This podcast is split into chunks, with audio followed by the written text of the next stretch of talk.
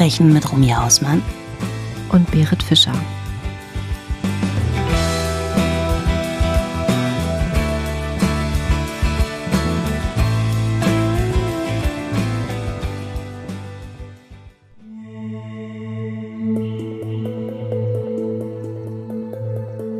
Es ist der 26. Dezember 1996, früh am Morgen, als Patsy Ramsey die Treppe ihres Hauses in Boulder, Colorado hinuntergeht und auf den unteren Stufen drei handbeschriebene Briefbögen findet. Auf diesen Briefbögen ist die längste bekannte Lösegeldforderung der Kriminalgeschichte verfasst. Hier steht, man habe Patsys sechsjährige Tochter entführt, die bekannte Kinderschönheitskönigin John Benet, und fordere 118.000 Dollar für ihr Leben. Doch die Entführer melden sich nie bei der Familie und wenige Stunden später wird die kleine Jean Benet tot im Keller des Elternhauses gefunden. Und damit begeben wir uns auf die Spuren eines der mysteriösesten Verbrechen der USA, das auch nach fast 30 Jahren ungeklärt ist, dafür aber eine grausame Theorie bespielt. Wurde Jean Benet wirklich von einem Fremden ermordet? Und damit herzlich willkommen zu RB, a True Crime Talk mit Romy Hausmann und Berit Fischer. Hello Buddy und Hello Crime Buddies. Ich habe heute einen Fall mitgebracht, der gar nicht so unbekannt ist und der auch schon in einigen Dokumentationen, Büchern, Podcasts besprochen worden ist. Aber ich habe mir den rausgesucht, weil er mich seit Jahren auch fasziniert. Und es ist, glaube ich, der erste True Crime Fall, den ich bewusst wahrgenommen habe. Wir reden hier von 1996, da war ich 14 Jahre alt und ich erinnere mich tatsächlich noch, wie ich damals in den Nachrichten oder in so Magazinen, so Fernsehmagazinen Berichte drüber gesehen habe. Also es ist quasi mein erster True Crime Fall. Kennst du den? Ich kenne den tatsächlich. Ähm, also der Name sagt mir auf jeden Fall was. Ich habe mich vor Jahren mal damit auf YouTube beschäftigt, aber das ist echt schon lange her. Ich kann mich da nicht mehr so an jedes Detail erinnern. So grob weiß ich, was passiert ist, aber eigentlich ist es doch wieder für mich heute neu. Also ich bin sehr gespannt, was du mir da erzählst und freue mich, ja, den Fall mit dir zu analysieren. Es geht um einen möglichen Missbrauch. Also für alle, die das nicht hören können, die sollten vielleicht diese Folge über überspringen. Das muss man, glaube ich, auch dazu sagen. Genau. Okay, let's start. John Benet Patricia Ramsey wird am 6. August 1990 in Atlanta, Georgia, als jüngstes Kind von Patsy und John Ramsey geboren, nachdem die beiden bereits einen dreijährigen gemeinsamen Sohn namens Burke haben. Mit dem ungewöhnlichen Namen ihrer Tochter setzen sich ihre Eltern sozusagen selbst ein Denkmal. Der erste Name, John Benet, ist eine Abwandlung des Namens ihres Vaters, der heißt nämlich John Bennett. Ah, ich habe mich schon gefragt, woher der Name kommt, okay. Ja, der ist irgendwie strange, ne? Aber ich glaube, glaube, die ja. haben schon früh im Blick gehabt, dass aus ihr was Besonderes werden soll. Und deswegen hat sie auch so einen ganz speziellen Namen bekommen. Mhm. Und als zweiten Namen heißt sie ja Patricia. So heißt ihre Mutter. Also die nennt sich Patsy, mhm. aber sie heißt eigentlich Patricia. John ist ein erfolgreicher Geschäftsmann bei einem Computersoftwareunternehmen und sorgt für ein ordentliches Familieneinkommen. Um nicht zu sagen, die Familie lebt in ihrem riesigen Haus in Boulder, Colorado im blanken Luxus. Vor Patsy war John schon mal verheiratet und hat bereits eine erwachsene Tochter, die heißt Elizabeth, die 1992 bei einem Autounfall stirbt und einen Sohn, der heißt John Andrew. Patsy ist eine ehemalige Schönheitskönigin und tut inzwischen alles, damit ihre kleine Tochter John Benet in ihre Fußstapfen tritt. John Benet hat Tanz, Gesangsunterricht und auch so eine Art Benimmunterricht. Und jetzt pass auf, Patsy färbt ihr die blonden Haare noch blonder. Mit sechs. Ach du großer Gott, okay. Ja. Sie lässt ja auch so Kostüme schneidern. Die sind teilweise sehr Lolita-mäßig aufgearbeitet. Ja, und das alles, damit John Benet bei den Kinderschönheitswettbewerben glänzen kann, zu denen Patsy sie regelmäßig anmeldet. Das finde ich ist eine super, super schwierige Sache. Es gibt Videomaterial, das, äh, da siehst du John Benet, also wirklich dieses kleine Stöpselmädchen von sechs Jahren, die mit aufgedrehten, blondierten Locken über eine Bühne marschiert in so kleinen Cowboy-Stiefeln, in einem Petticoat-Rock, mit einem Cowboy-Deckel auf dem Kopf. Und die singt dann auch so Songs wie ähm, ich will einen Cowboy als Mann, weißt du, oder ich möchte mich irgendwann in den Cowboy verlieben. Also ganz, ganz schwierige Kiste. Man muss sagen, dass ähm, diese Schönheitswettbewerbe auch schon für Kinder sind in den USA auch heute noch ein Riesending. Da geht's um Werbeverträge, Stipendien, Gesangs- mhm. und Schauspielkarrieren. Also kurz um jede Menge Geld. Also ich persönlich finde sowas mega strange. Ich kann mich in diese Welt überhaupt nicht reinversetzen. Ich weiß gar nicht, wie das hier in Deutschland ist. Ob das auch irgendwie ein Thema ist, ich habe das so noch nie mitbekommen, aber aus den USA weiß ich es. Also ich habe da auch schon ein paar ja, Dokus auf YouTube oder irgendwelche Berichte mal gesehen oder gelesen und ich, also ich persönlich finde sowas schlimm. Man muss das wirklich sagen, ne? Es ist so eine krasse, krasse Vorlage für Pädophile, ne? Also die gucken Absolut. sich da die kleinen Mädchen an. Ja. Ich meine, es gibt genug Irre, die irgendwelche Spielplätze stalken, ja, und, und die das schon ganz toll finden, wenn da ein kleines Mädchen in der Latzhose rumläuft. Und denen gibst du jetzt noch das volle Programm, indem du diese kleinen Mädchen halt auch noch schminkst und wirklich sexualisierst, ja. Ja, gruselig ich würde noch nicht mal, also wenn ich Fotos posten würde auf irgendwelchen Social Media Kanälen, würde ich die Gesichter immer unkenntlich machen. Weil ich meine, das weiß ja heutzutage auch jeder. Gut, damals war das noch nicht so mit Internet. Heutzutage, die haben irgendwelche Bildbearbeitungsprogramme, schneiden das Gesicht aus, packen es irgendwo wieder anders rein mit einem anderen Körper drunter. Das habe ich auch alles schon gehört. Naja, und trotzdem 1996 das noch nicht so war mit dem Internet, muss man sehen, John Benet war sehr, sehr erfolgreich. Das ging halt schon auch durch die Medien. Also sie war eine, eine öffentliche Figur. Also jetzt nicht landesweit vielleicht bekannt, aber man hat natürlich über diese Kinderschönheitswettbewerbe berichtet. Das heißt, man hat sie gesehen in der Zeitung, man hat sie gesehen, so auf dem Lokalsender und so. Also das war auf jeden mhm. Fall auch gegeben. Sie war bekannt. Und die Mutter schiebt das auch noch. John Benet ist jetzt schon mega erfolgreich. Sie hat bereits die Titel der amerikanischen Royal Miss, der kleinen Miss Charlois, der kleinen Miss Colorado, des All-Star Kids Covergirls des Bundesstaates Colorado und der National Tiny Miss Beauty mit nach Hause gebracht. Also die hat da schon echt viele Preise stehen. Und das heißt, dass sie eigentlich jetzt schon um einiges erfolgreicher ist als ihre Mutter, Patsy, die 1977 mit 21 Jahren lediglich den Titel der Miss Virginia gewonnen hat. Böse behaupten, dass Patsy, die mittlerweile Hausfrau und Mutter ist, ihre ungelebten Träume an John Benet verwirklichen will. Ja. Und ich sehe das, glaube ich, auch so. Ich meine, wenn man sich das vorstellt, sie war halt einmal eine Miss und das hat ihr wahrscheinlich total viel gegeben, so fürs Ego, ne? Ich werde mhm. gesehen, ich bin jetzt hier die Schönste in Virginia. Das hat einmal geklappt und nie wieder. Und jetzt, die liebt ja sehr, sehr gut, weil eben John sehr viel Geld mit nach Hause bringt. Die haben alles, aber vielleicht ist da gleichzeitig auch sehr viel Leere. Weißt du, wenn du nicht arbeiten gehen musst, um irgendwie Geld ranzuschaffen, wenn du nicht groß Karriere machst, sie sitzt halt zu Hause, hat ihre zwei Kinder, Burke und John Benet, so und mhm. vielleicht füllst du da irgendwie eine andere Lehre auf diese sehr fragwürdige Art und Weise. Das denke ich auch. Wir haben jetzt den 26. Dezember 1996, als Patsy um 5.52 Uhr den Notruf wählt. Kurz vorher war sie aufgestanden, hatte sich angezogen und sich die hintere Treppe runter auf den Weg ins Erdgeschoss gemacht, um das Frühstück vorzubereiten und noch ein bisschen aufzuräumen. Also man muss wissen, die Familie war am Abend vorher bei Freunden gewesen und sie sind auch relativ spät erst wieder nach Hause gekommen. Und ja, es ist halt der 26. Dezember, da liegt halt vom 25., also hier vom Geschenke auspacken, da liegt halt noch total viel rum und sie will da jetzt jetzt ein bisschen Ordnung schaffen. Wer hat denn auf die Tochter aufgepasst, auf John Benet? Gab es einen Babysitter? Die waren zusammen. Also die ganze Familie, so. die sind zusammen quasi bei Freunden gewesen und sind gegen 21 Uhr nach Hause gekommen. Also John Benet war dabei und auch Burke, der mhm. neunjährige Bruder. Und auf dieser Treppe hat sie jetzt drei DIN A4-Blätter gefunden mit einer handschriftlich verfassten Lösegeldforderung. Über diese Lösegeldforderung sprechen wir gleich noch ein bisschen genauer, aber für den Moment belassen wir es bei der Kernaussage. Hier steht, dass Johns und Patsys kleine Tochter John Benet entführt wurde und sterben wird, wenn die Eltern nicht 118.000 Dollar bezahlen. Patsy stürmt sofort in John Benets Kinderzimmer und tatsächlich keine Spur von der Sechsjährigen. Aufgeregt wächst sie jetzt John und ruft anschließend direkt bei der 911 an. Ich würde gerne mit dir das Protokoll lesen, damit auch mhm. unsere Crime Buddies so einen kleinen Eindruck bekommen, was da so gesprochen wurde und wie Patsy das quasi mitteilt, was da jetzt gerade das Problem ist. Würdest du vielleicht den Dispatcher lesen? Ja, das mache ich. Okay, dann bin ich Patsy.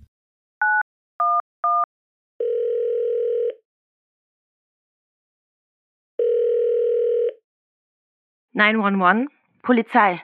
Was ist passiert? 755 15. Straße. Was ist passiert, Ma'am? Wir haben hier eine Entführung. Beeilen Sie sich bitte. Sagen Sie mir, was passiert ist, okay? Wir haben eine Notiz gefunden und unsere Tochter ist weg. Eine Notiz wurde hinterlassen und Ihre Tochter ist weg? Ja. Wie alt ist Ihre Tochter? Sie ist sechs.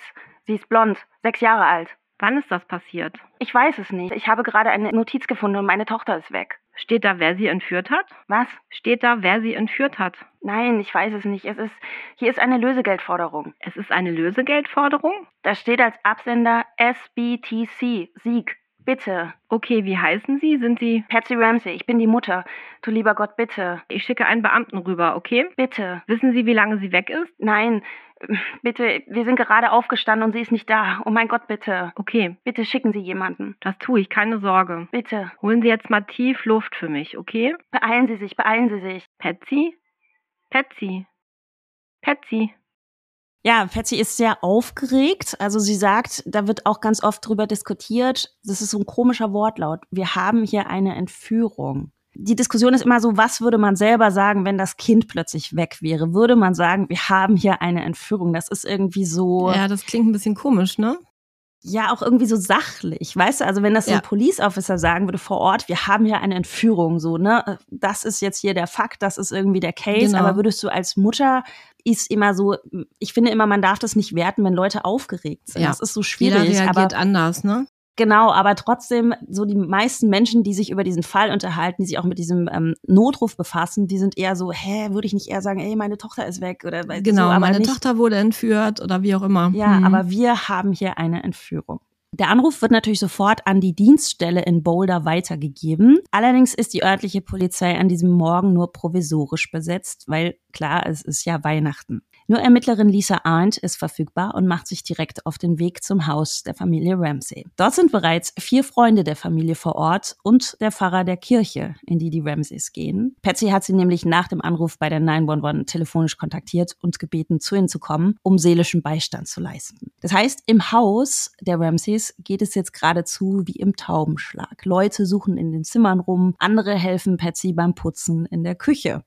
Also sie putzt da jetzt. Man weiß jetzt das nicht so genau, was ähm, das zu bedeuten hat. Ne? Also es ist natürlich klar noch so ein bisschen Feiertagsunordnung. Man könnte auch sagen, vielleicht wird Patsy sich jetzt gerade auch einfach ablenken, ne? weil die Mhm. natürlich ähm, total fertig ist. so eine aber Überschussreaktion, ja. Ja, es wirkt halt schon seltsam, aber auch das finde ich, wenn man nicht in der Situation ist, wahrscheinlich machst du echt die merkwürdigsten Dinge in dem Moment. Ne? Das Problem ist jetzt aber an der Situation, dass man hat es ja mit einem potenziellen Tatort zu tun und wenn die jetzt da alle rumräumen und rumputzen, was tun sie? Sie vernichten natürlich auch sämtliche potenzielle Spuren. Ja, na klar. Und diese Ermittlerin Lisa Arndt, die hält Patsy leider auch nicht davon ab, da rumzuwirbeln. Im Gegenteil, sie macht auch da jetzt schon erste grobe Fehler, die, also die Ermittlerin, die ihr später auch noch so ein bisschen auf die Füße fallen. Die checkt zwar ab, ob es Einbruchsspuren am Haus gibt, also die gibt's jetzt auf den ersten Blick gleich mal Spoiler nicht. Ansonsten sperrt sie aber quasi nur John Benets Zimmer ab. Das heißt, sie selbst lässt völlig außer Acht,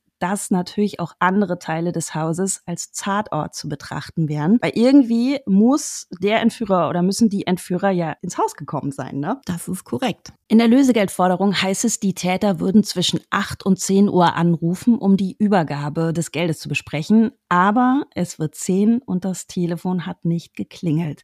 Und das äh, treibt jetzt die Nervosität aller Anwesenden natürlich noch zusätzlich in die Höhe. Nachdem John Ramsey sichergestellt hat, dass die geforderten 118.000 Dollar verfügbar sind, durchsuchen er und einer seiner Freunde gegen 13 Uhr das Haus noch einmal von oben bis unten. Die Ermittlerin, die Lisa Arndt, hat ihn dazu aufgefordert, er soll jetzt nachsehen, ob irgendwas im Haushalt fehlt oder an einem Platz ist, wo es halt sonst nicht ist. Mhm. Ohne zu zögern gehen John und der Freund jetzt in den Weinkeller und dort machen sie eine schreckliche Entdeckung. Hier auf dem Fußboden unter einer weißen Decke finden sie die Leiche von John Benet.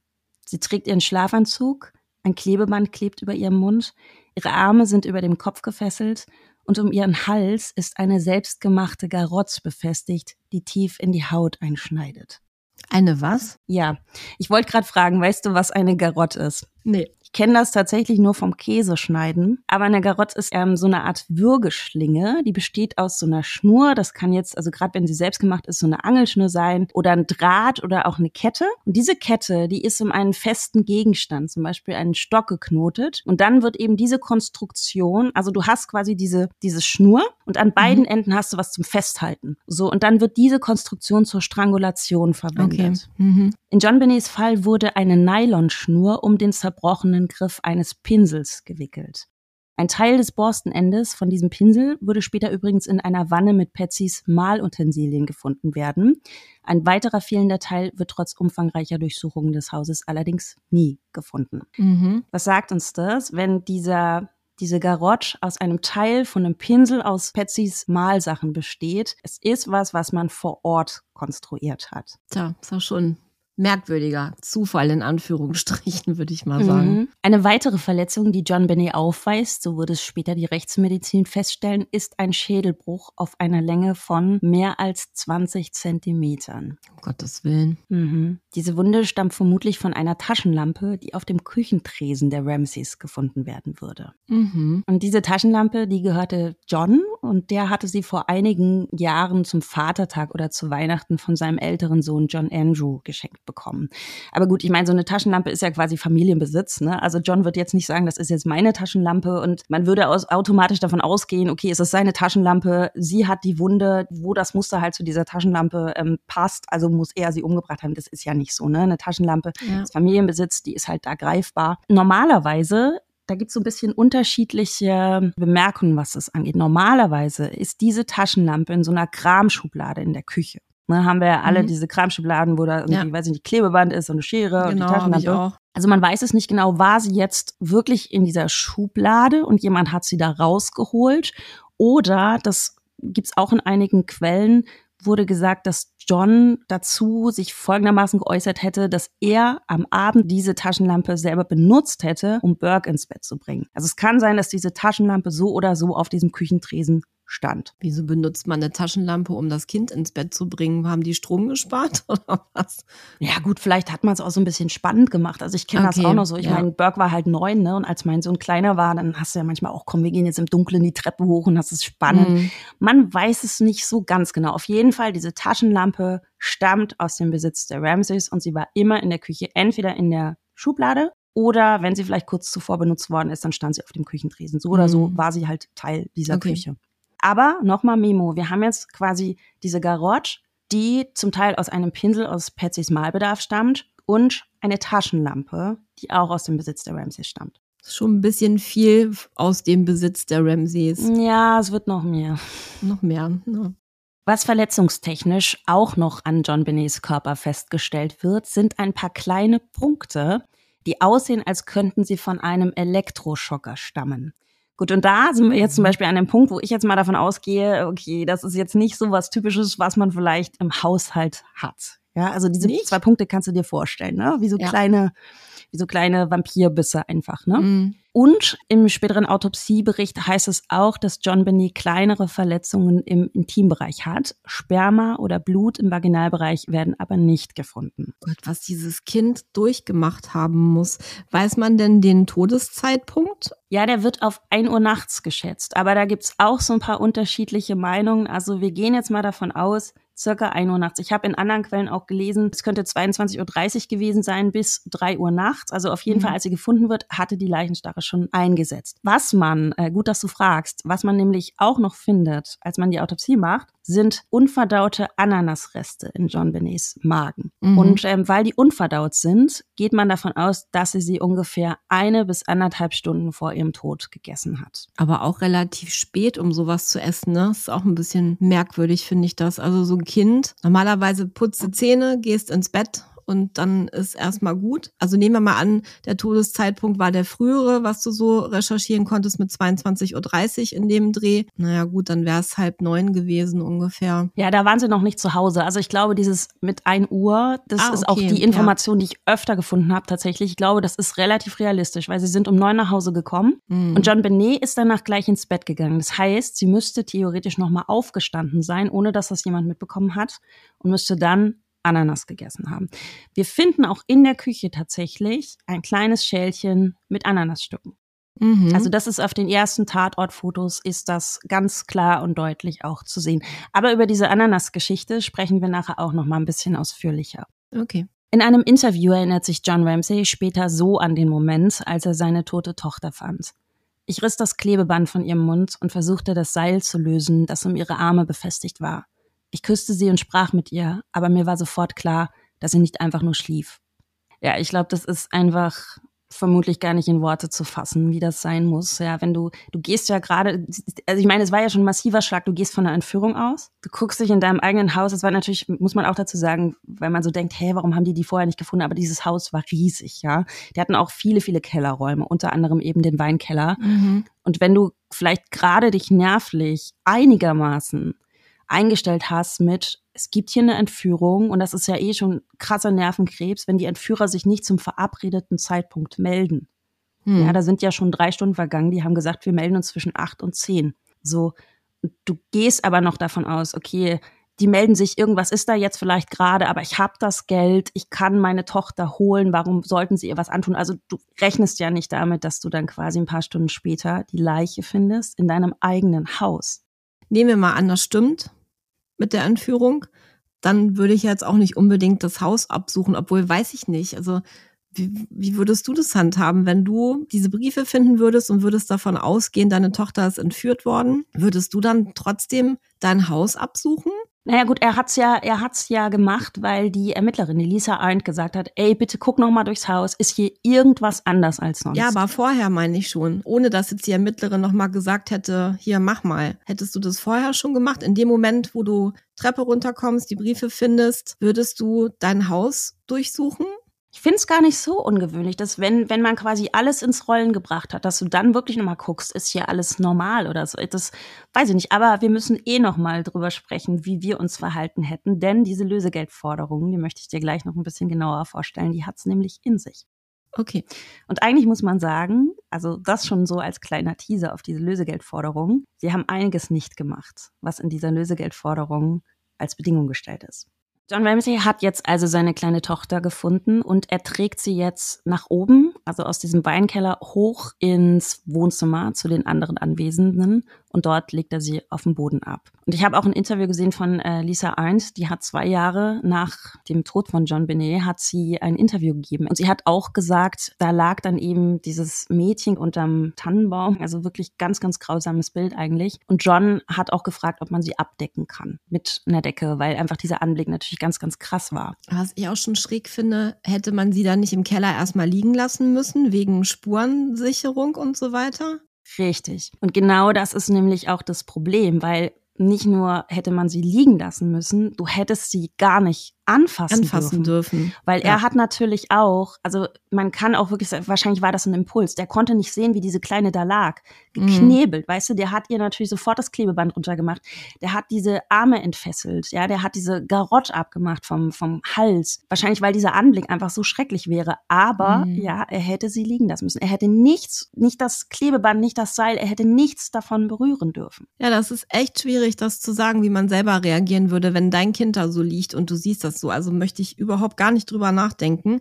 Das ist echt schwierig zu sagen, was man selber machen würde. Diesen Gedanken zu haben, okay, ich darf jetzt nichts anfassen, ich muss jetzt erstmal gleich die Ermittler rufen, die kommen jetzt gleich in den Keller und ich muss mein Kind da so liegen lassen. Also ich würde jetzt meine Hand dafür auch nicht ins Feuer legen, dass ich nee. das nicht tun würde und dass ich in dem Moment so weit denken würde, weil du siehst einfach dein Kind. Und das letzte Mal, als du das natürlich gesehen hast, war es am Leben, weißt du so. Und ja. es, es sieht einfach so materialisiert aus und du willst das wegmachen ich halte das jetzt auch nicht für verdächtig. Ich halte das für einen ganz normalen Impuls. Und in dem Moment denkst du ja nicht an die Polizei, an die Ermittlungen. Du denkst ja erstmal nur, oh Gott, mein Kind hat da was um den Hals. Das muss doch wehtun. Weißt du, selbst wenn dir irgendwo klar Absolut, ist, sie ist, ja, klar. sie ist tot, aber du, du willst das wegmachen, so, ne, weil du denkst, das, das tut ihr weh, das stört sie. Also ich halte das für relativ natürlich, ehrlich gesagt. Ja, das ist richtig, finde ich auch. Inzwischen ist jetzt auch das FBI eingetroffen bei den Ramsays unter Agent Ron Walker. Es ist ja jetzt spätestens klar, dass es sich nicht mehr um einen Entführungs-, sondern um einen Mordfall handelt. Und Agent Walker weiß, nachdem er bemerkt hat, wie es im Haus zugeht, mit dieser ganzen Familie und den vielen Freunden und ja, der weiß sofort, das hier wird schwierig werden, ja, so eine verlässliche Spurenlage auszumachen, um nicht zu sagen, es ist katastrophal.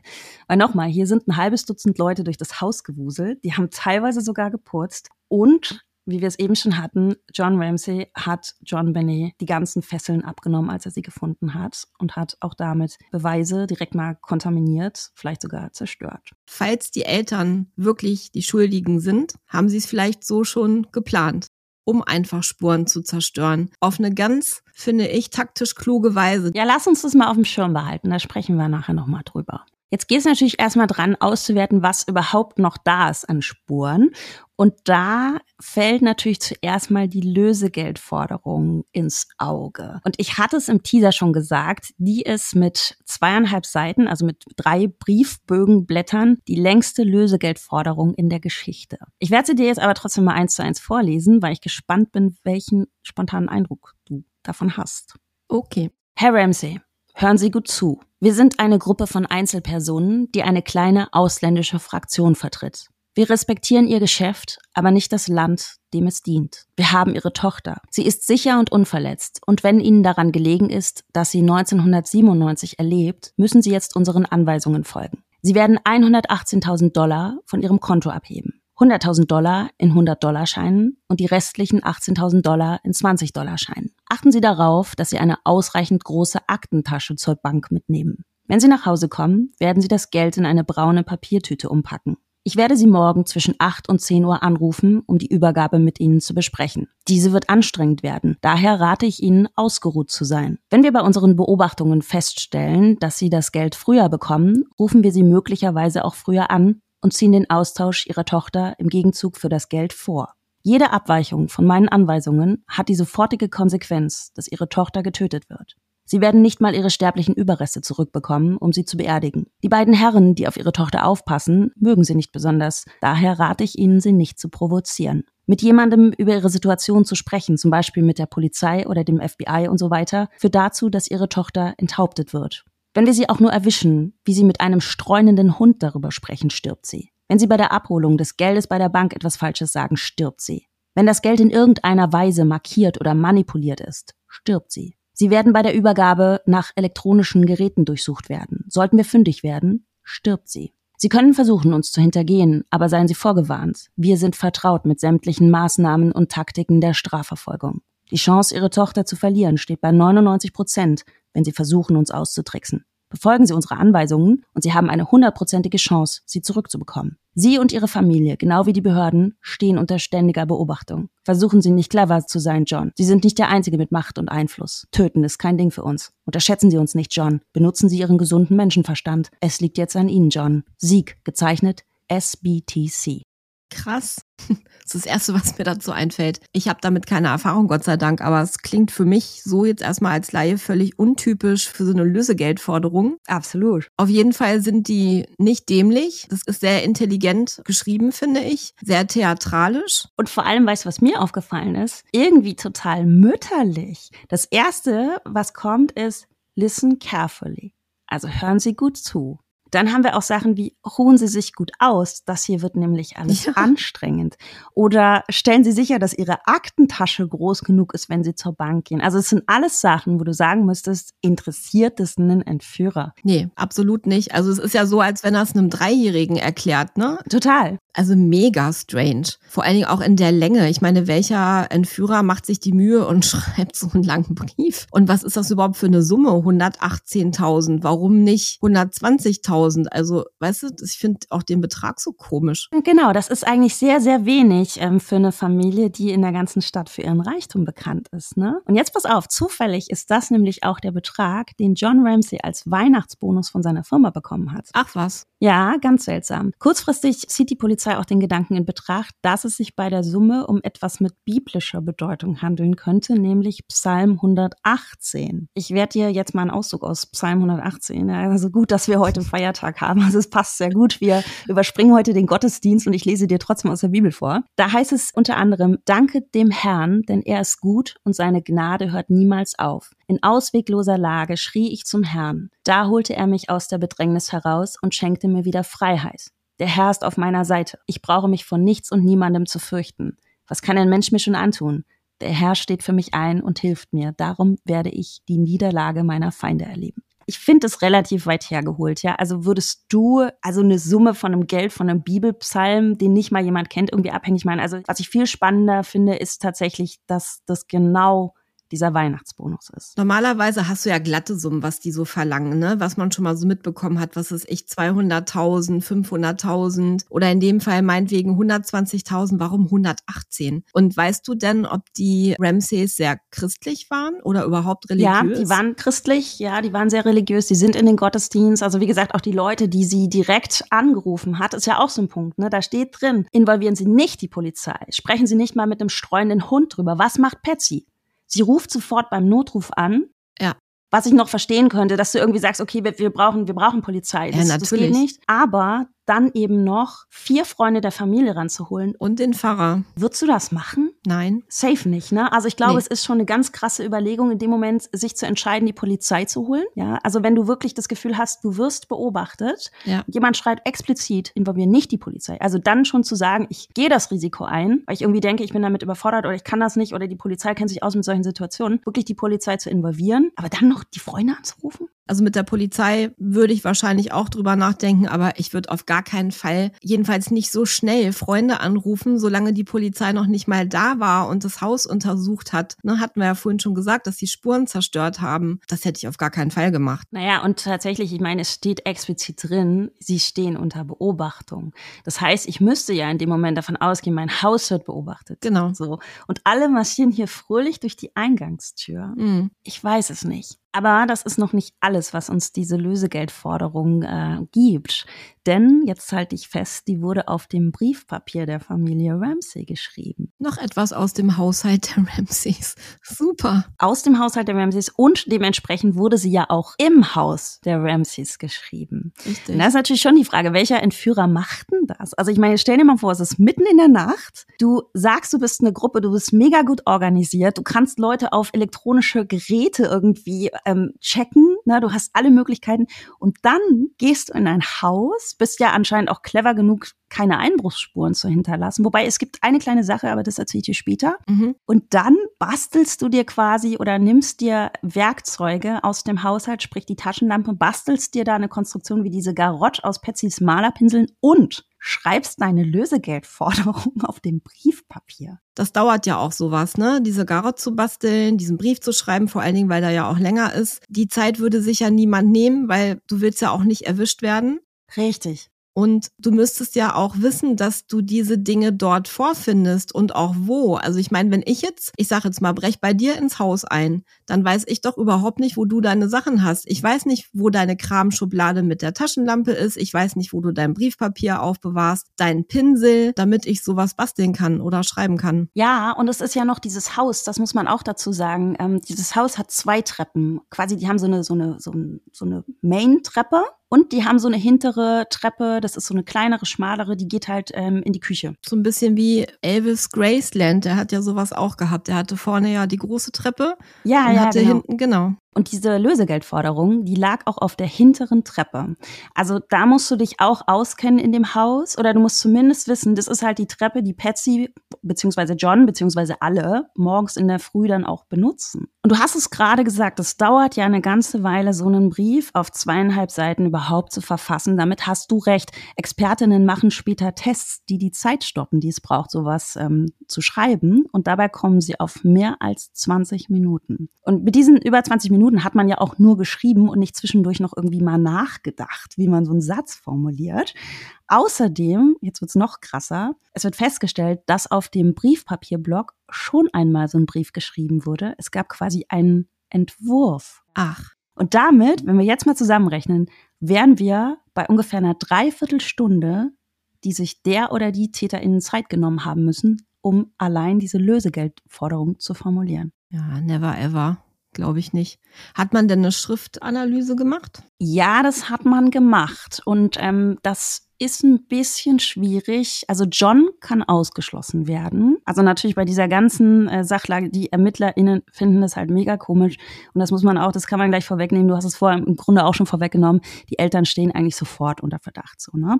Bei John kann es ausgeschlossen werden, dass er diesen Lösegeldzettel da geschrieben hat, beziehungsweise diese zweieinhalb Seiten. Bei Patsy findet man einige Buchstaben, die Ähnlichkeiten aufweisen.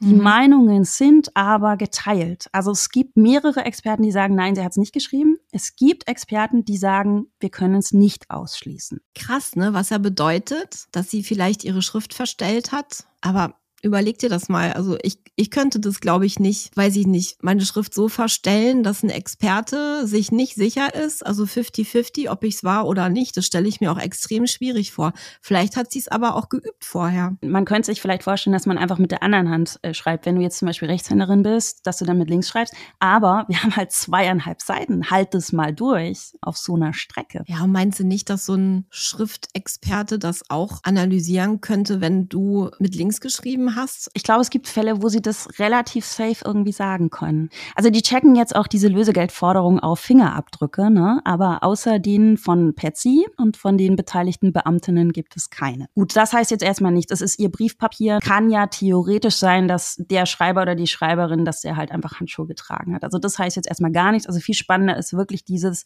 sie sind weit genug oder sie, sie können eigentlich safe John ausschließen und bei Patsy sind die Meinungen halt einfach geteilt. Hm. Man versucht auch rauszufinden, was dieser Absender, also ich hatte es dir gerade schon gesagt, S.B.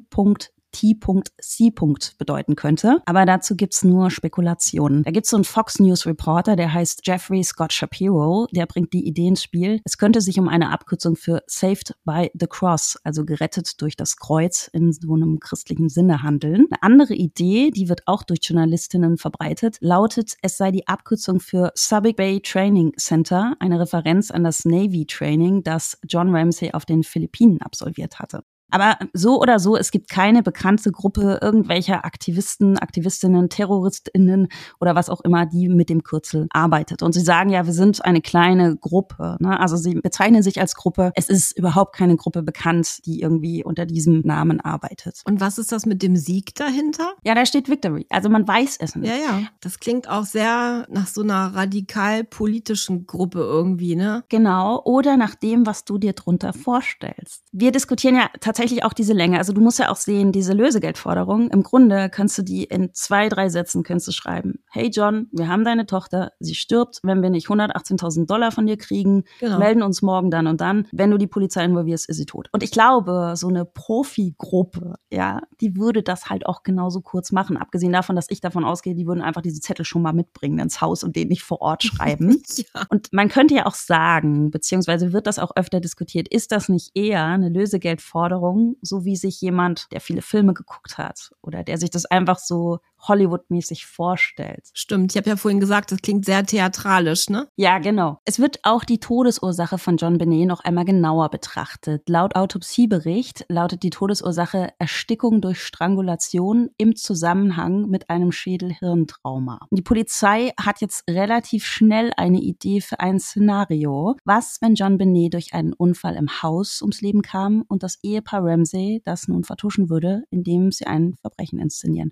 Und das ist ja auch das, was du sofort gesagt hast, ne? obwohl du gesagt hast, ich kenne den Fall so ganz irgendwoher fetzenhaft. Ich erinnere den irgendwie, aber ich bin da gar nicht so into. Aber ich glaube, das ist wirklich auch das, was diesem Fall haften geblieben ist, egal wie intensiv man sich damit beschäftigt hat oder nicht. Es ist genau dieses, hä, da war doch was mit den Eltern. Genau, ja, das wusste ich auch noch. Also ich wusste, dass die Eltern in Verdacht stehen oder standen, also wahrscheinlich immer noch stehen nach all der Zeit. Und leben die eigentlich noch? Patsy ist gestorben 2006 an Eierstockkrebs, aber John, John lebt noch. Okay. Mhm. Es gibt halt auch so ein bisschen, also gerade wegen Patsy und dieser Handschriftengeschichte, ne, gibt es natürlich mhm. auch so ein bisschen, hätte sie vielleicht einen Grund gehabt, vielleicht auch in irgendeiner Situation ruppig oder harsh mit John Benet umzugehen und dass es irgendwie wirklich auf eine dumme Art und Weise eskaliert. Also es heißt auch in bestimmten Fällen, dass die John Benet Bettnässerin gewesen sein soll, was Patsy manchmal so ein bisschen an ihre Grenzen gebracht hat. Ich finde das gar nicht so weit hergeholt. Wir wissen das nicht safe, das muss man dazu sagen. Ne? Also das ist, ich habe es öfter mal gelesen, aber natürlich wissen wir das nicht hundertprozentig. Ich könnte es mir aber vorstellen, weil wenn du dir überlegst, okay, da ist so ein kleines Mädchen, die ähm,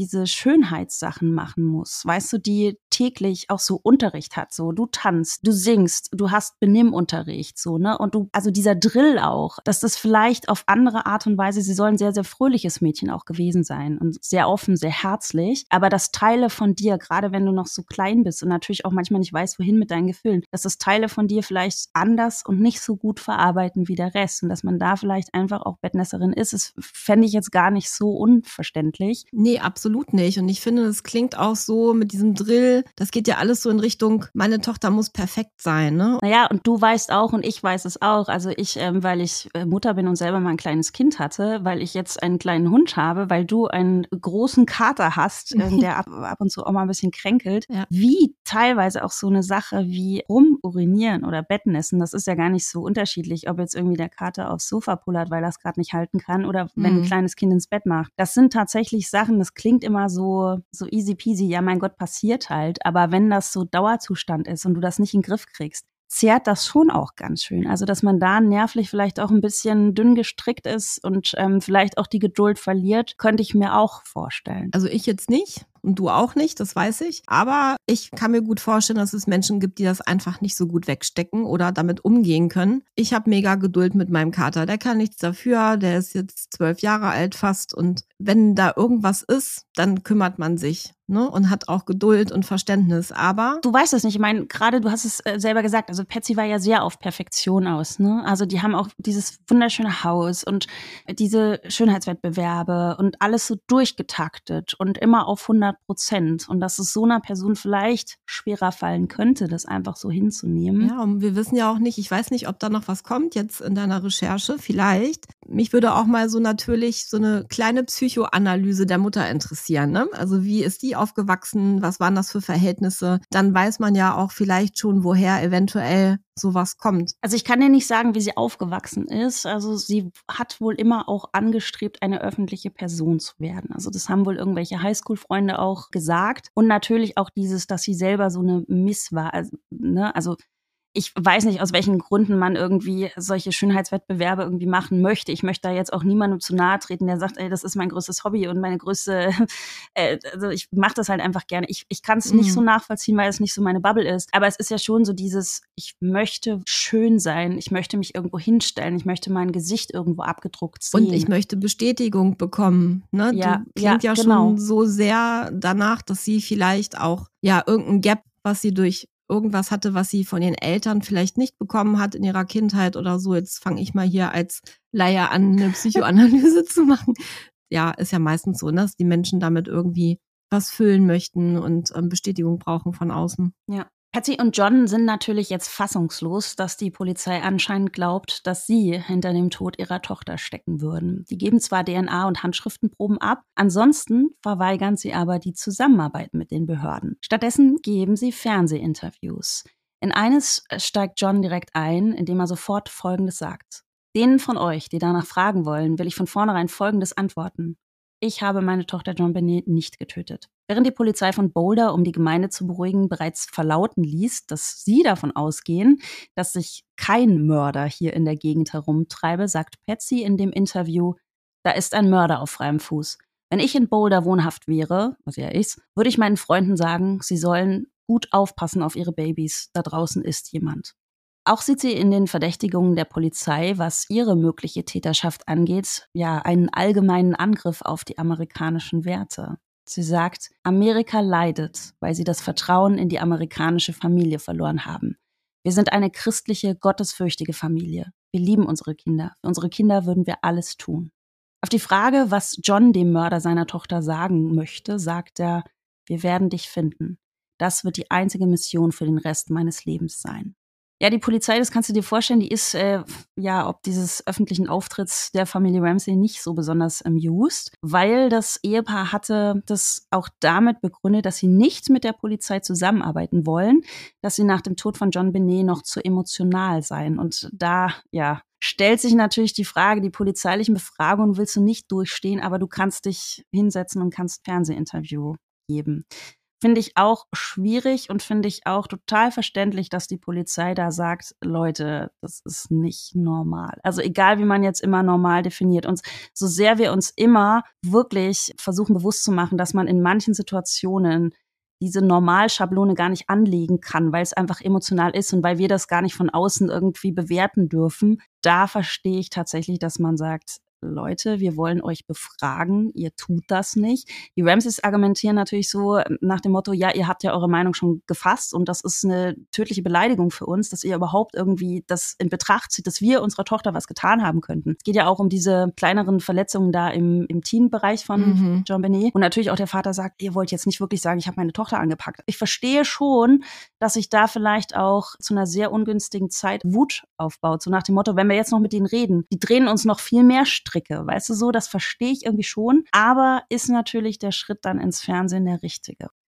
Natürlich ist das schwierig, das kann ich auch gut nachvollziehen, wie du es auch gerade schon gesagt hattest. Es ist ja meistens so, dass die Täter aus dem unmittelbaren Umfeld kommen, aus der eigenen Familie. Es ist, glaube ich, auch normal, dass erstmal innerhalb der Familie geguckt wird. Und dass das natürlich nicht schön ist für die Eltern, wenn die verdächtigt werden, das verstehe ich auch alles. Aber ich sehe es genau wie du. Also natürlich würde ich trotzdem mit der Polizei zusammenarbeiten und würde nicht sagen, ich kooperiere mit euch nicht, sondern ich gehe jetzt ins Fernsehen und mache da Interviews. Also ich finde es auch ja merkwürdig und ich muss auch sagen, diese Formulierung, also wie die Eltern sich äußern und was sie sagen, klingt genauso theatralisch wie der Inhalt dieses Lösegeldbriefes, finde ich. Also das ist schon so eine Welle, finde ich. Also es klingt ähnlich. Ja, gerade auch was Patsy sagt. Nicht wir allein werden angegriffen, John und ich, sondern das komplette Konzept einer amerikanischen, genau. christlichen, genau. gottesfürchtigen Familie. Ja, finde ich auch. Du hast recht, das klingt total ähnlich. Also es geht in die gleiche Richtung, ja. Am 19. April 1997 1997, also circa vier Monate nach John Benets Tod, werden John und Patsy Ramsey von der Staatsanwaltschaft unter Staatsanwalt Alex Hunter offiziell als Hauptverdächtige benannt. Bereits einen Monat zuvor hatte eine Handschriftenanalyse John eben als die Person ausgeschlossen, die die Lösegeldforderung geschrieben hatte, Patsy ja aber nicht, wie wir uns erinnern. Am 30. April 97 machen die Eltern zum ersten Mal eine polizeiliche Aussage und halten anschließend eine Pressekonferenz ab, um ihre Unschuld zu beteuern. 1998 wird eine Grand Jury einberufen, die entscheiden soll, ob genügend Beweise oder Indizien vorliegen, um Anklage gegen John und Patsy Ramsey zu erheben. Also du kennst das so, Grand Jury, das ist nicht die normale Jury, die bei einem Verfahren dann eben entscheidet, ist jemand schuldig oder nicht, sondern das sind erstmal Personen, die vorgelegt bekommen, die Ergebnisse der Polizei und von der Staatsanwaltschaft und die dann erstmal überlegen, okay, reicht das überhaupt für eine Anklage? Würden mhm. wir empfehlen, dieses ganze Ding vor Gericht zu bringen? Zur gleichen Zeit wird auch erstmals John Benets Bruder Burke zu den Geschehnissen in der Todesnacht seiner Schwester befragt. Wir erinnern uns, es waren ja in dieser Nacht nicht nur Patsy und John zu Hause, sondern eben auch, auch der, der neunjährige Burke. Mhm. Genau. Und da schleicht sich so langsam eine ganz andere Theorie noch ein, die bis heute an Burke haften geblieben ist. Könnte es sein, dass er, der damals neun Jahre alt war, seine Schwester aus Versehen Streit getötet hat. Okay. Ich sagte auch, warum die Ermittler dieses Szenario in Betracht ziehen. Bei der Autopsie wurde ja festgestellt, dass John Benet unverdaute Ananasstücke in ihrem Magen hatte. Wir hatten es vorhin schon mal kurz davon. Laut Patsy hatte Burke in der Nacht, bevor John Benet tot aufgefunden wurde, noch Ananas gegessen, während John Benet bereits oben in ihrem Zimmer war und eben da auch geschlafen hatte. Man sieht eben auch auf den Tatortfotos aus der Küche, wie da ein Schälchen mit Ananas auf dem Küchentresen steht. Die Überlegung der ErmittlerInnen ist jetzt, ob John Benet noch einmal aufgewacht und nach unten in die Küche gegangen gegangen sein könnte, wo Burke am Tresen saß und Ananas gegessen hat.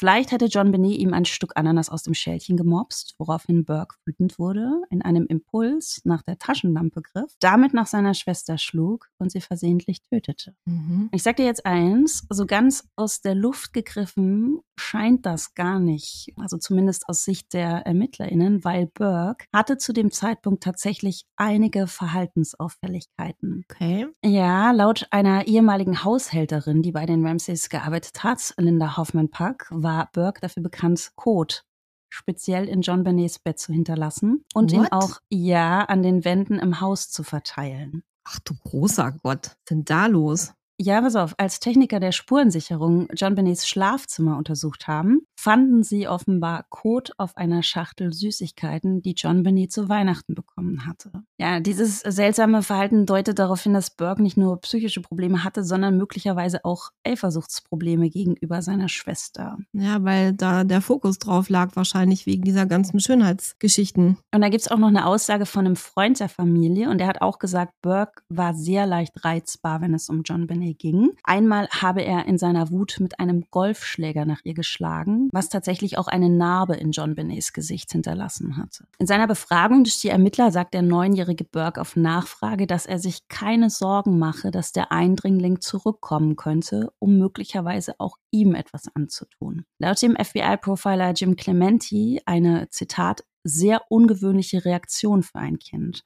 Ja, ist klar, man würde eher davon ausgehen, dass jetzt ein Kind, ja, in dem Haus, wo seine Schwester ermordet wurde, sich in extremer Gefahr fühlen würde. Ich meine, der ist neun Jahre, ne? Ja, und auch mega Angst kriegen müsste eigentlich, ne? Genau. Also du denkst ja dann auch so, okay, meiner Schwester ist das passiert, ich kann nachts nicht mehr schlafen. Es ist ja, der Haus. mich bestimmt ist, auch, genau. Genau, genau. Also das wäre jetzt aus Sicht auch der Psychologen, Psychologinnen eine normalere Reaktion. Jetzt haben wir wieder das Thema. Wir stoßen immer, immer wieder an diese Normalgrenze. Ne? Es ist aber auf jeden Fall so, dass diese fehlende Emotionalität bei Burke durchaus als schwierig empfunden wird, um das mal vorsichtig zu formulieren. Es sei denn halt, er wüsste, dass es gar keinen Eindringling gibt, der für den Mord an seiner Schwester verantwortlich ist. Oh, schwierig, schwierig finde ich das. Ich meine, du hast ja auch einen Bruder und ich habe auch einen Bruder. Und natürlich haben wir uns alle mal gestritten, als wir klein waren. Ne? Da gab es dann auch mal Handgreiflichkeiten. Ich weiß noch, meiner hat mich mal ganz doll in die Wange gekniffen und da hatte ich jahrelang eine Narbe von. Aber ob so ein Neunjähriger, neun war Burke damals, richtig? Mhm. Im Affekt, weil seine Schwester ihm, gehen wir jetzt mal davon aus, die Ananas gemopst hat,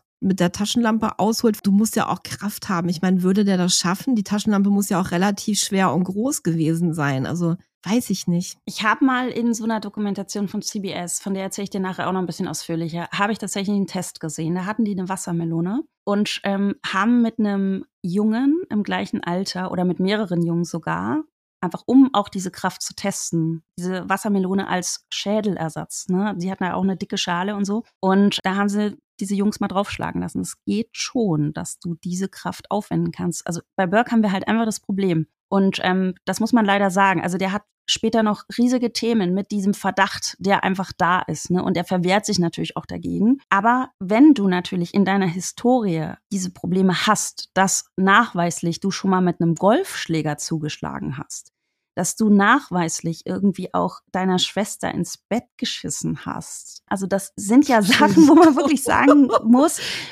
oder wo man Das ist ja nicht lustig, ne? Aber Nein, es ist nicht lustig, aber er hat's halt getan und dass da natürlich die Leute so ein bisschen an der Impulskontrolle auch zweifeln, was ihn Naja. angeht. Und wenn du eben einmal diesen Golfschläger in der Hand hattest und hast ihr eine Narbe gedroschen, ich finde, das ist nicht so weit weg von, ich nehme die Taschenlampe, weil sie mich gerade extrem nervt. Vielleicht stand sie an dem Abend auch wieder im Mittelpunkt. Ja, klar, vielleicht ist er ja auch jemand, auch nach wie vor und vor allen Dingen als Kind, hatte der vielleicht auch ein bisschen cholerische Züge. Weiß man nicht, ne? Wer weiß, wie das für ihn gewesen ist. Ich meine, wenn immer deine Schwester im Mittelpunkt steht und du dich immer so zurückversetzt fühlst, kann das natürlich auch eskalieren.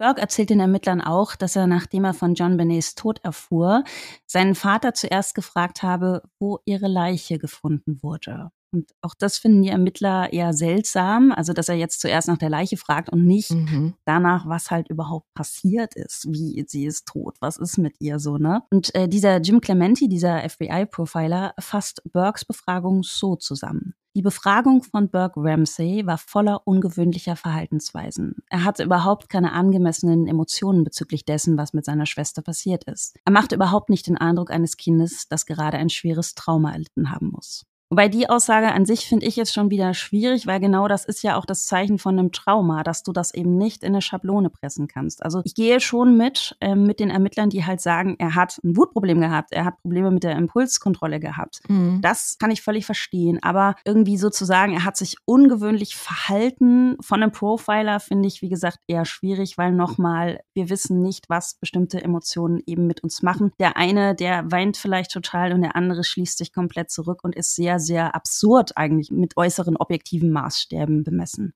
Im Oktober 1999 empfiehlt die Grand Jury, Anklage gegen die Ramseys zu erheben. Alex Hunter, der Staatsanwalt von Boulder, weigert sich jedoch, mit der Polizei zu kooperieren bzw. der Empfehlung der Grand Jury zu folgen, die für eine Anklage gegen die Eltern ist. Laut ihm reiche die Beweislage nicht aus. Gemunkelt wird da allerdings, dass er diese Entscheidung nur trifft, damit das Ganze nicht die Stadt in Verruf bringt, also dass der Ruf der Stadt nicht beschädigt wird.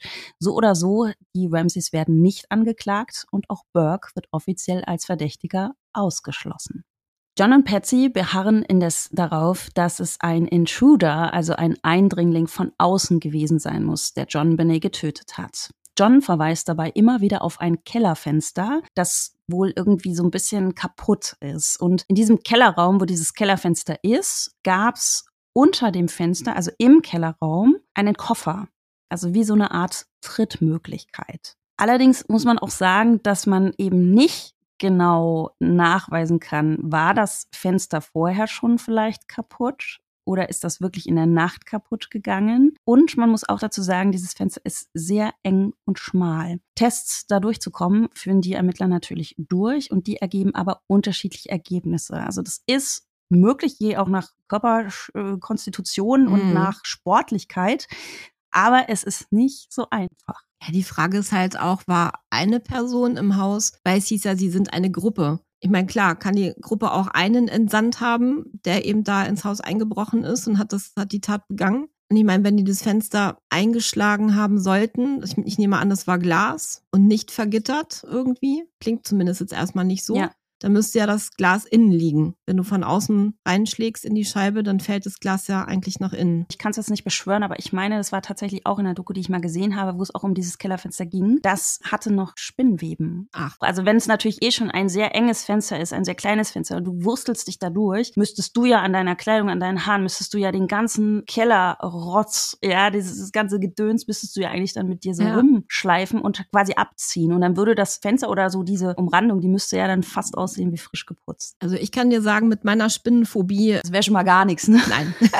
Keller wäre gestrichen. Es ist aber trotzdem so, dass diese Intruder-Theorie von der Polizei und vom FBI geprüft wird. Also das finde ich jetzt mal hier hands up, weil wir haben es ja ganz oft, dass die Polizei oder die Behörden allgemein sich auf Verdächtige stürzen und alles andere dann außer Acht lassen. Das ist in dem Fall nicht passiert, obwohl es da tatsächlich, das wissen wir ja auch inzwischen, viele Fehler gab, gerade auch was die Spurensicherung anging. Aber sie gehen tatsächlich tatsächlich mehreren Theorien nach, obwohl sie die Ramses als Hauptverdächtige auf dem Schirm haben bzw. hatten. Und da gerät kurzfristig eine bestimmte Person ins Visier der Ermittlungen, und zwar kein geringerer als der Weihnachtsmann.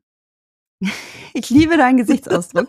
Also der Weihnachtsmann, das ist ein Mann alias Bill McReynolds. Der lebt mit seiner Frau Janet in Boulder seit gut 30 Jahren und hat früher als Dozent für Journalismus an der University of Colorado gearbeitet. Jetzt ist Bill im Ruhestand und äh, trotz seines Herzleidens möchte er sich aber immer noch gebraucht fühlen. Also spielt er in Einkaufszentren und bei privaten Veranstaltungen seit einigen Jahren den Weihnachtsmann. Und Bill liebt das auch total. Also der liebt Kinder auch im Allgemeinen. Und er hat sich sogar extra einen Rauschebart wachsen lassen. Den mag ich. Ja, damit er wirklich wie der Weihnachtsmann auch aussieht. Und auch die Ramseys gehören zu Bills Kunden. Schon seit Jahren besucht er die Familie zur Weihnachtszeit zu Hause. Besonders zu John Benet hat er ein inniges Verhältnis. Und die mag ihn halt auch total gerne und hat ihm mal so ein Fläschchen Goldglitter geschenkt. Gott, wie süß. Ja, voll. Und dieses kleine Fläschchen hat er auch mit ins Krankenhaus Krankenhaus genommen, als er sich einer Herzoperation unterziehen musste. Oh nein. Doch, und seiner Frau Janet hat er dabei auch gesagt, wenn ich sterbe bei der Operation, dann möchte ich eingeäschert werden und seiner Asche soll der Glitzer, beziehungsweise wie Bill es nannte, der Sternenstaub von John Benet beigemischt werden. Oh, mein Herz. Ja, es finden aber viele schräg. Okay. Finde ich irgendwie gar nicht, wenn ich ehrlich bin. Also nee, im Moment, also meine erste innerliche Reaktion war eben so, dass ich das schön finde. Na naja, gut, man kann es so oder so auslegen, ne? Also. Ja gut, du bist halt immer gleich in diesem Pädophilie-Topf drin, ne? So und ähm, unterstellst vielleicht auch Menschen, wo du vielleicht nicht leibliche Verwandtschaft hast, aber es gibt ja viele, die so Ziehenkelkinder auch haben, weißt du, und haben wirklich als älterer Mensch eine besondere Beziehung einfach zu einem Kind. Und dass das dann gerade, wenn es halt ein Mädchen ist und ein älterer Mann, dass das dann irgendwie gleich immer sexualisiert wird, ist vielleicht auch nicht so ganz in Ordnung, weil ich meine, wo kommen wir denn dahin, wenn wir keine Verbindungen mehr knüpfen können, auch genau. über die Generationengrenzen hinweg? Ja, und es gibt auch trotz allem auf dieser meist bösen Welt, leider muss man das ja mal so sagen, gibt es trotzdem immer noch und Gott sei Dank wirklich nette Menschen. Jetzt ist es so, dass erst zwei Tage vor John Benets Ermordung Bill die Ramsays zusammen mit seiner Frau Janet besucht hat, als Weihnachtsmann und Mrs. Santa. Laut CNN habe Bill an dem Tag John Benet auch einen Zettel gegeben, den man später im Müll fand und auf dem angeblich stand, dass sie nach Weihnachten noch ein besonderes Geschenk erwarte. Das ist halt auch so, wo die sagen, hey, ist das vielleicht so eine subtile Drohung, weißt du, so gibt's ja auch, hey, ich habe da was für dich, zack, Murks, bist du tot. Ich glaube das zum Beispiel gar nicht. Es könnte ja sein, dass er sich irgendwie wirklich noch ein Geschenk für sie überlegt hat und wollte es ihr dann im Nachhinein irgendwie noch geben, weil er es an dem Tag nicht dabei hat. Sehe ich erstmal genauso. Und ganz ehrlich, vielleicht war ja er einer der wenigen Menschen, die erkannt haben, wie sehr John Benet unter dieser ganzen Schönheitsgeschichte oder überhaupt wie, wie sie da zu Hause gedrillt wird und gar kein Kind eigentlich sein darf, leidet. Vielleicht war er der Einzige, der das gespürt hat und deswegen auch so ein inniges Verhältnis zu ihr hatte. Also beidseitig, ne? dass auch John Benet in ihm vielleicht eine Vertrauensperson gehabt hat, wo sie auch wusste, bei dem darf ich Kind sein. Weißt du, wie ich meine? Ja. Es gibt ja allerdings eine Sache, die schon ein seltsamer Zufall ist, weil die Tochter von Bill und Janet wurde auf den Tag genau 22 Jahre vor John Benet zusammen mit ihrer Freundin Opfer einer Entführung und sexuellen Missbrauchs. Und diese zwei Mädchen wurden angeblich auch in einem Keller festgehalten. Also die haben es überlebt, die sind da lebend wieder rausgekommen, aber die wurden eben auch missbraucht. Und die Janet, Bills Frau, hat darüber später ein Theaterstück geschrieben. Also man sieht quasi in diesen Verbrechen gerade noch, weil es quasi so ein Jahrestag ist, sieht man da Verbindungen aber Bill und Janet werden dann doch relativ schnell wieder von der verdächtigen Liste gestrichen. Die hatten nämlich auch Haar- und Schriftproben zur Verfügung gestellt, auch ohne irgendwie rumzustressen. Also es war für die mhm. ganz selbstverständlich und wurden damit auch sofort entlastet. Jetzt muss man auch sagen, ich meine, Bill war ein alter Mann mit einem Herzleiden. Ist ja auch die Frage, wäre er auch überhaupt körperlich dazu in der Lage gewesen, in dieses Haus einzudringen, sich diesen Stress auszusetzen, dieses Verbrechen überhaupt zu begehen? Also bei mir geht ja jetzt gerade da die Rattermaschine im Kopf los, so Sherlock-mäßig, ne? Die Eltern von John Benet, die kennen ja nun mal den Weihnachtsmann und seine Frau. Ich sag jetzt mal Weihnachtsmann. Und die kennen mit Sicherheit auch die Geschichte von der Tochter. Vielleicht haben die das ja sich zunutze gemacht, um eben den Verdacht auf ihn zu lenken. Also ich glaube ja immer, mal, alles ist möglich. Ist zwar jetzt auch ein bisschen weit hergeholt, aber weißt du, wie ich das meine? Ich glaube da eher an den Zufall, weil ich glaube, wir sind uns relativ einig, dass der Tod von Jean Benet, der war nicht geplant. So, der ist irgendwie im Affekt, ist der passiert. Und dann kannst du ja gar nicht, also weißt du, du kannst ja nicht wissen, dass irgendwie, selbst wenn ihnen die Geschichte bekannt war, dass ähm, ja, Bill stimmt, und Janets Tochter irgendwie. Dann hätte er ja geplant sein müssen. Also Bill und Janet sind entlastet, aber es macht den beiden sehr zu schaffen, dass sie besonders auch von Hobbydetektivinnen immer wieder mit dem Tod von Jean Benet in Verbindung gebracht werden. Gerade durch diese Parallele in der Familienhistorie. Ne? Die ziehen weg aus Boulder nach Cape Cod und Bill spielt den Weihnachtsmann nie wieder. Stattdessen arbeitet er gemeinnützig in einem Seniorenzentrum und im Jahr 2002 stirbt er an einem Herzinfarkt. Oh Gott. Und Janet sagt im Nachhinein beliebte es, der Weihnachtsmann zu sein. Er liebte die Kinder und dann zerstörte der Ramsay-Fall diese Karriere. Er war nie wieder der Alte.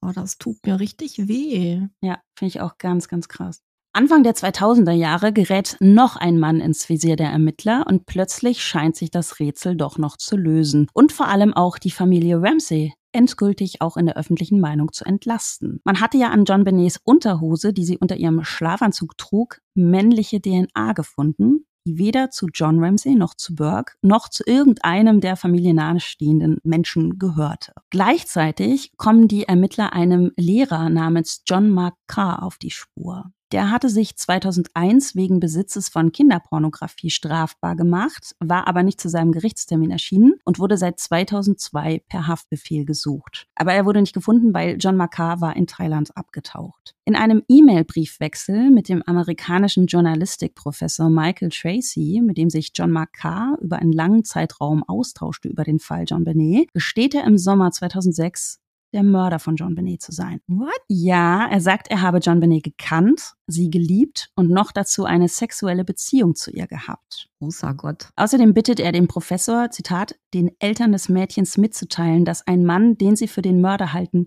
gerne mit ihnen in Kontakt treten will. Er fügt noch hinzu, dass er eigentlich das Wort Mörder total hasse, weil John Benets Tod sei ein tragischer Unfall gewesen. Nachdem der Journalistikprofessor den Mailverkehr an die Behörden übergeben hat, wird John Makar unverzüglich in Thailand aufgespürt, festgenommen und unter einem riesigen Medienspektakel in die USA überführt. Aber schnell stellt sich raus, John Makars DNA passt nicht zu der, die an John Benets Unterhose gefunden wurde. Und nicht nur das, es gibt keine einzige Spur von ihm im Haus der Ramsays. Außerdem hat John Makar für den Tatzeitraum ein Alibi, weil seine Familie bestätigt, er habe das Weihnachtsfest 1996 in Georgia und Alabama verbracht. Also es gibt die Eltern, es gibt die Ex-Frau und es gibt den Bruder und alle können eigentlich sagen, nein, an dem Tag war er bei uns, am nächsten Tag war er bei denen zum Weihnachtsessen. Also John Makar hat dieses Verbrechen safe nicht begangen.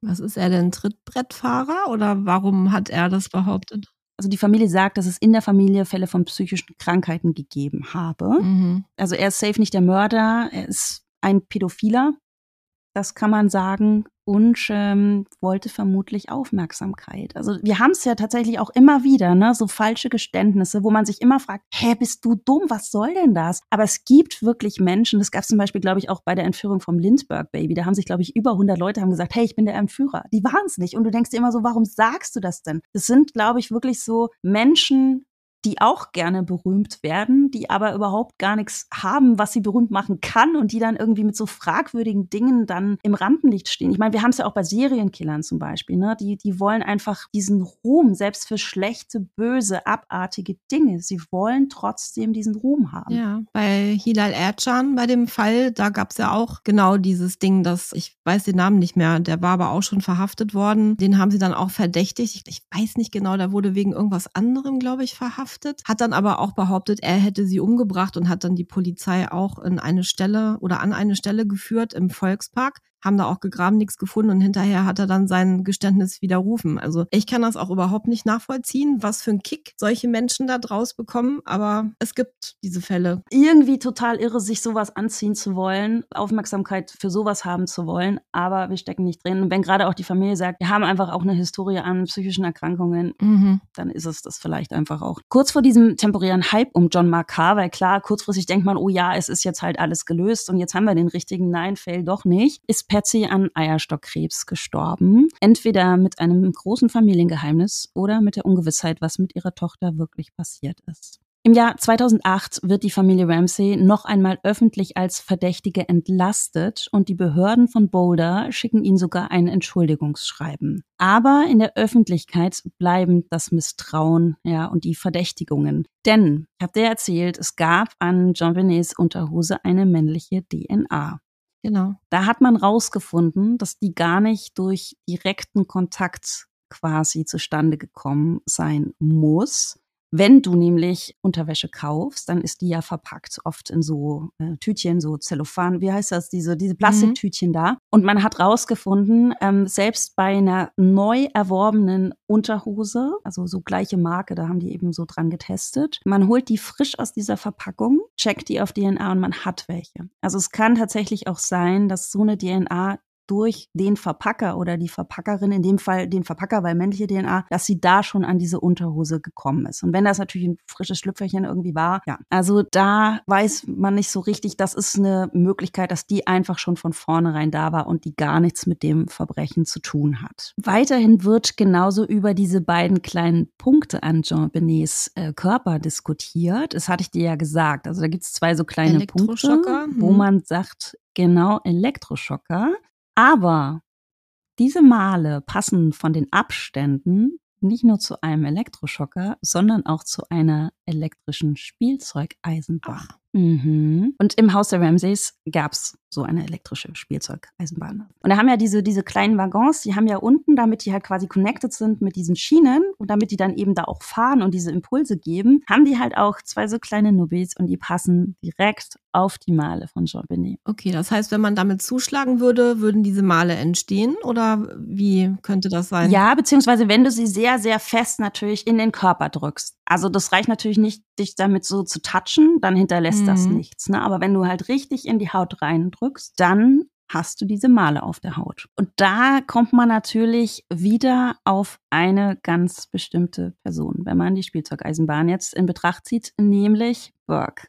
Der gibt 2016 sein erstes und einziges Interview im Fernsehen in der Dr. Phil Show. Darin sagt er, ich weiß, dass die Leute denken, dass ich es getan habe, dass meine Eltern es getan haben. Aber er sagt auch, dass er sich immer sicher war, dass es ein Pädophiler gewesen sein muss, der seine Schwester möglicherweise bei einem Auftritt gesehen hatte, um sich dann ins Haus zu schleichen und sie zu ermorden. Außerdem sagte er, er gebe dieses Interview, um das Andenken seiner Schwester zu ehren. Das Problem bei diesem Fernsehinterview ist, Burke, während er eben über seine Schwester und über dieses grausame Verbrechen spricht, die ganze Zeit lächelt. Und das wirkt natürlich auf die ZuschauerInnen als mega seltsam und äh, verdächtig auch. Aber da kommt jetzt Dr. Phil ins Spiel, der sagt im Nachhinein, hey Leute, ich verstehe, dass es irgendwie komisch auf euch wirkt, dass der da halt sitzt und über dieses krasse Ding spricht und die ganze Zeit grinst, aber vergesst nicht, was er für eine Geschichte mitbringt. Der ist halt mega verunsichert, der ist total überfordert, der zieht sein komplettes Leben, diese Familiengeschichte hinter sich her. Der ist sozial nicht wirklich angepasst. Er war halt immer der Bruder von diesem auf rätselhafte Art und Weise getöteten Mädchen. Mhm. Er war mhm. immer mit auch Verdächtiger. So, der ist nicht das, was wir in dem Moment vielleicht mhm. erwarten. Vielleicht hätte er auch vorher, weiß ich nicht, ein Beruhigungsmittel genommen. Also würde ich, glaube ich, machen, wenn ich so einen Auftritt da hinlegen würde mit so einer Geschichte. Ja, und kennst du das nicht? Also ich kenne auch Menschen, dass wenn die mega unsicher sind, dann grinsen die total bescheuert. Also ich kenne das wirklich mhm. auch. Ebenfalls 2016 erscheint eine Dokumentation des Fernsehsenders CBS über den Fall. Davon, das, das habe ich vorhin schon mal angerissen und die ist mega aufwendig gemacht. Da hat CBS ein Team engagiert, um den Fall nochmal zu beleuchten und das besteht aus renommierten Expertinnen, unter anderem auch aus Werner Spitz. Der ist einer der bekanntesten forensischen Pathologen in den USA und man kennt ihn zum Beispiel auch aus der Netflix-Doku The Staircase über den Fall Michael Peterson. Das ist so ein alter Typ, ich weiß nicht, du kennst den sicherlich auch vom Bild, der hat riesige Ohren und ist einfach wirklich so ein Pro in dieser ganzen Pathologiekiste. Und der ist eben Teil dieses Teams. Und äh, ja, in dieser Doku analysiert das Team jetzt zum Beispiel den Mitschnitt des Notrufs, den Patsy abgesetzt hat. Weil,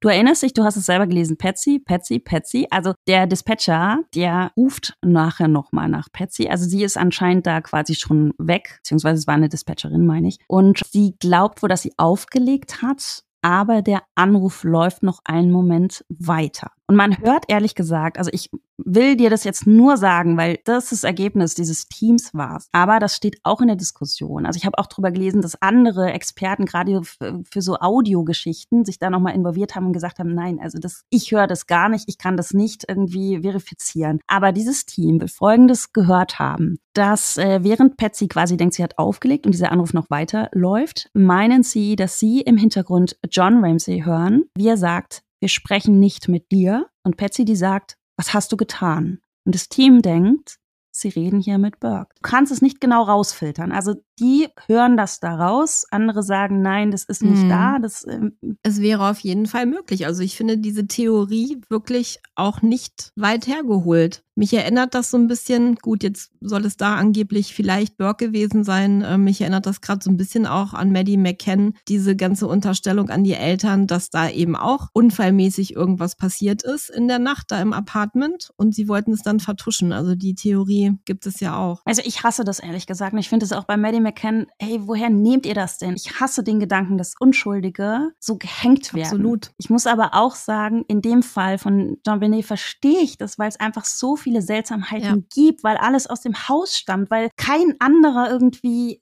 wirklich die, die ganzen Sachen aus dem Haus benutzt hätte, um dieses Verbrechen zu. Es ist einfach so absurd. Auf der anderen Seite, ich meine, es gibt auch dumme Zufälle im Leben. Also gerade wer sich mit True Crime beschäftigt, ist auch das, was äh, Marc Benecke in, in unserem anderen Podcast gesagt hat.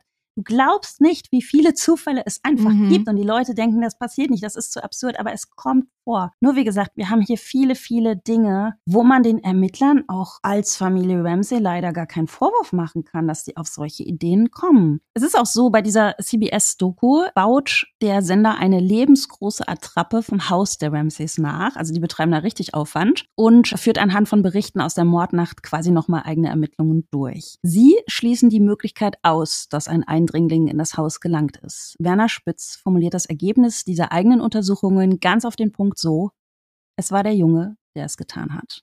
Also der hat keinen Zweifel, der Dr. Werner.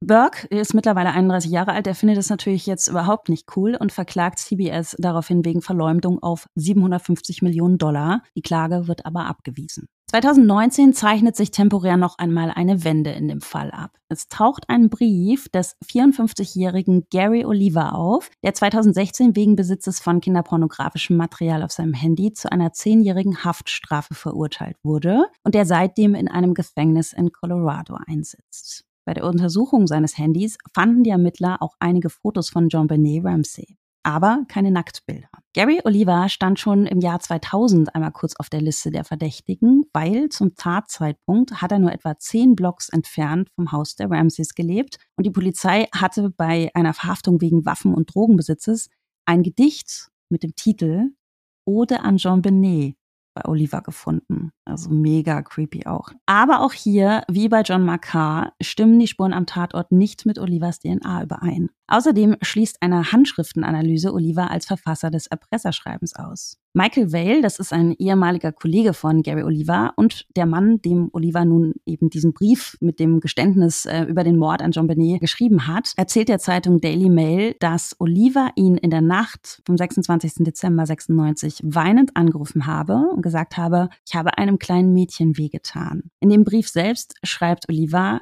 ich habe noch nie jemanden so geliebt wie John Benet. Sie fiel hin, ihr Kopf schlug auf und dann sah ich, wie sie starb. Es war ein Unfall. Bitte glaube mir. Sie war nicht wie die anderen Kinder. Ansonsten bezeichnet er sich als Serienmörder. Er sagt, ich habe eine Störung, die ich nicht kontrollieren kann. Ich habe den Polizisten von allen Morden erzählt, an die ich mich erinnern kann, aber sie können keinen von ihnen beweisen.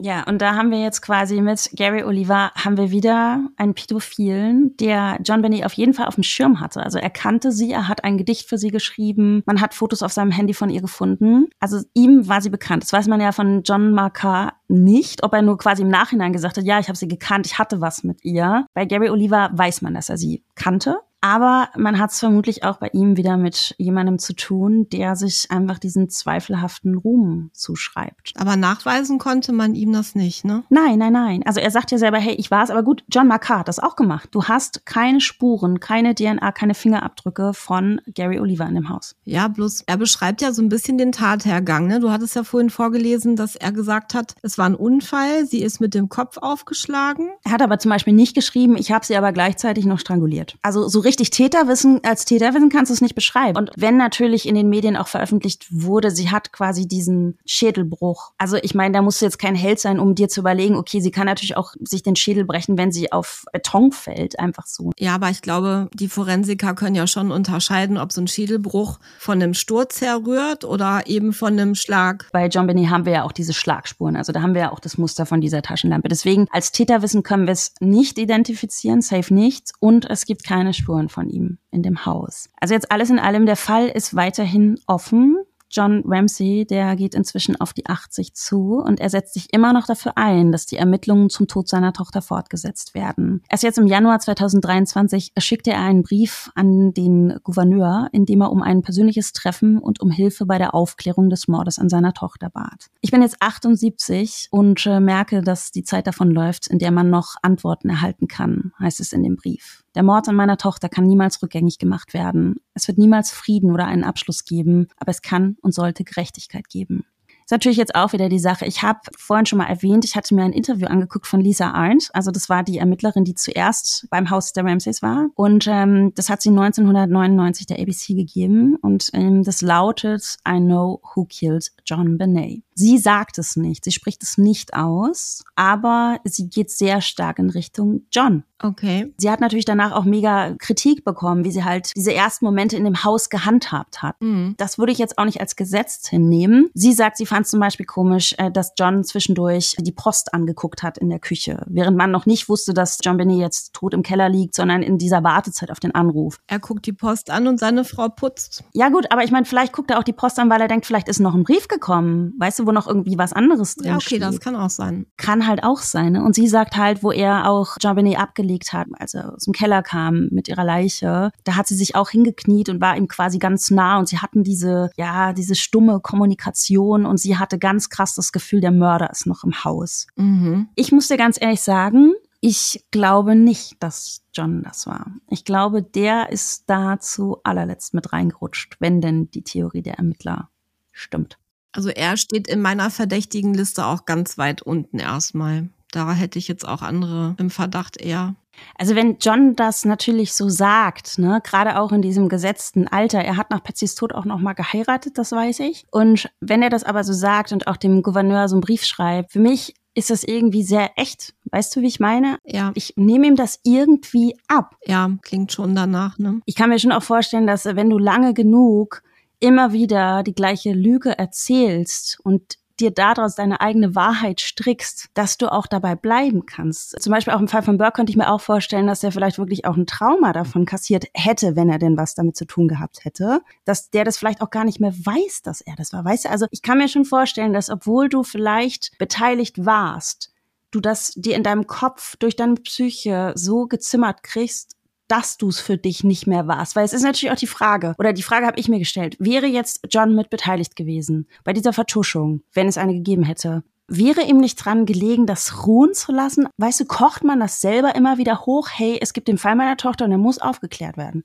Nein, das sehe ich genauso. Also ich denke auch, dass wenn es was zu vertuschen gegeben hätte, dann natürlich bringt man das Thema nicht immer wieder hoch und auch gar nicht in dem Alter dann noch mit 78. Dann würde ich auch hoffen, dass irgendwann krass über die Sache wächst und mich keiner mehr danach fragt und ich meine Ruhe habe. Wobei natürlich die andere Möglichkeit ist, genau wie wir vorhin so bei diesem äh, Lösegeldbrief da auch gesagt haben, vielleicht hat das jemand geschrieben, der dachte, so muss ich das anhören. Weißt du, dass es vielleicht auch Verhaltensweisen gibt, wo man denkt, die Leute erwarten von mir, dass ich das sage und dass ich so mhm. bin und dass ich darauf bestehe, dass da noch was gemacht wird. Das kann natürlich auch sein. Was mir nicht aus dem Kopf geht, ne? Also wenn wir uns jetzt noch mal auf diese Intruder-Theorie stürzen mhm. würden. Es hat zu tun mit der Garotte und mit der Ananas. Ich habe mich nämlich auch gefragt, was hat's mit dieser Garotte auf sich? Also hat man einfach so eine Garotte im Haus und es ist ja nicht so ein Käsegaröttchen, sondern es ist ja wirklich so ein größeres Teil. Und da dachte ich, das bastelst du dir ja nicht akut vor Ort, wenn du ein Eindringling bist. Und dann dachte ich, vielleicht hat das, ähm, wir wissen ja, dass Patsy ähm, auch so, so Malutensilien hatte. Mhm. Und da dachte ich, vielleicht ist das auch was, was man vielleicht zum Ton abschneiden benutzt, weißt du? Also ich gehe mal davon aus, dass wir darauf keine fremden Fingerabdrücke gefunden haben, weil sonst wüssten wir das. Also ich gehe davon aus, dass dass es diese Garotte genau wie die anderen Dinge im Haushalt der Ramsays schon gab und dass die nicht akut gebastelt worden ist.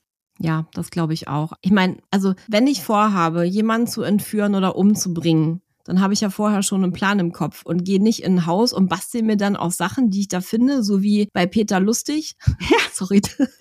dass ich den jetzt mit reinbringe, aber weißt du, so Sendung mit der Maus mäßig, da irgendwas zusammen, womit ich dann irgendwie die Person umbringe. Mm -mm. Nee, ne? Und ich könnte mir auch nicht vorstellen, dass jetzt zum Beispiel Burke, wenn das wirklich ein Unfall gewesen ist, ich meine, der bastelt sich ja auch nicht extra so eine Vorrichtung. Nee. Also da könnte ich mir dann auch eher vorstellen, dass der Junge zu was gegriffen hätte, was da war, um irgendwie dann auch zu experimentieren in irgendeiner Form, weil es ist ja schon so, sie hatte diesen Schädelbruch Plus, man hat ihr dann nochmal diese Garotte dann um den, um den Hals gelegt, weißt du? Und wir haben ja auch noch diese Punkte von der Eisenbahn. Und was natürlich auch völlig ungeklärt ist, woher kommen diese leichten Verletzungen im Intimbereich? Ja, das ist das, was für mich irgendwie da so gar nicht reinpasst, ne? Also nehmen wir mal an, es war der Bruder, also Burke. Kann ja auch sein, dass er sie vielleicht die Treppe runtergeschubst hat und sie dadurch eine Kopfverletzung hat, obwohl du hast ja gesagt, es war ja schon dann irgendwie erwiesen, dass es eine Schlagverletzung war. Nehmen wir mal an, er hat ihr mit der Taschenlampe ein eins übergegeben. Das mit der Eisenbahn kann ich mir auch nicht so richtig erklären, muss ich sagen, weil vielleicht stammt das ja auch von, von einem Streit von vorher, dass er ihr irgendwie diesen Eisenbahnwaggon irgendwo drauf gedrückt hat. Aber wie du gerade schon sagst, also im Teambereich, das passt für mich irgendwie so gar nicht mit der Theorie zusammen, dass es dann halt Burke gewesen sein soll. Oder es hat so was Experimentelles. Also es klingt jetzt ganz schrecklich. Ich überlege jetzt auch wirklich nur wild. Wenn wir uns jetzt vorstellen, dass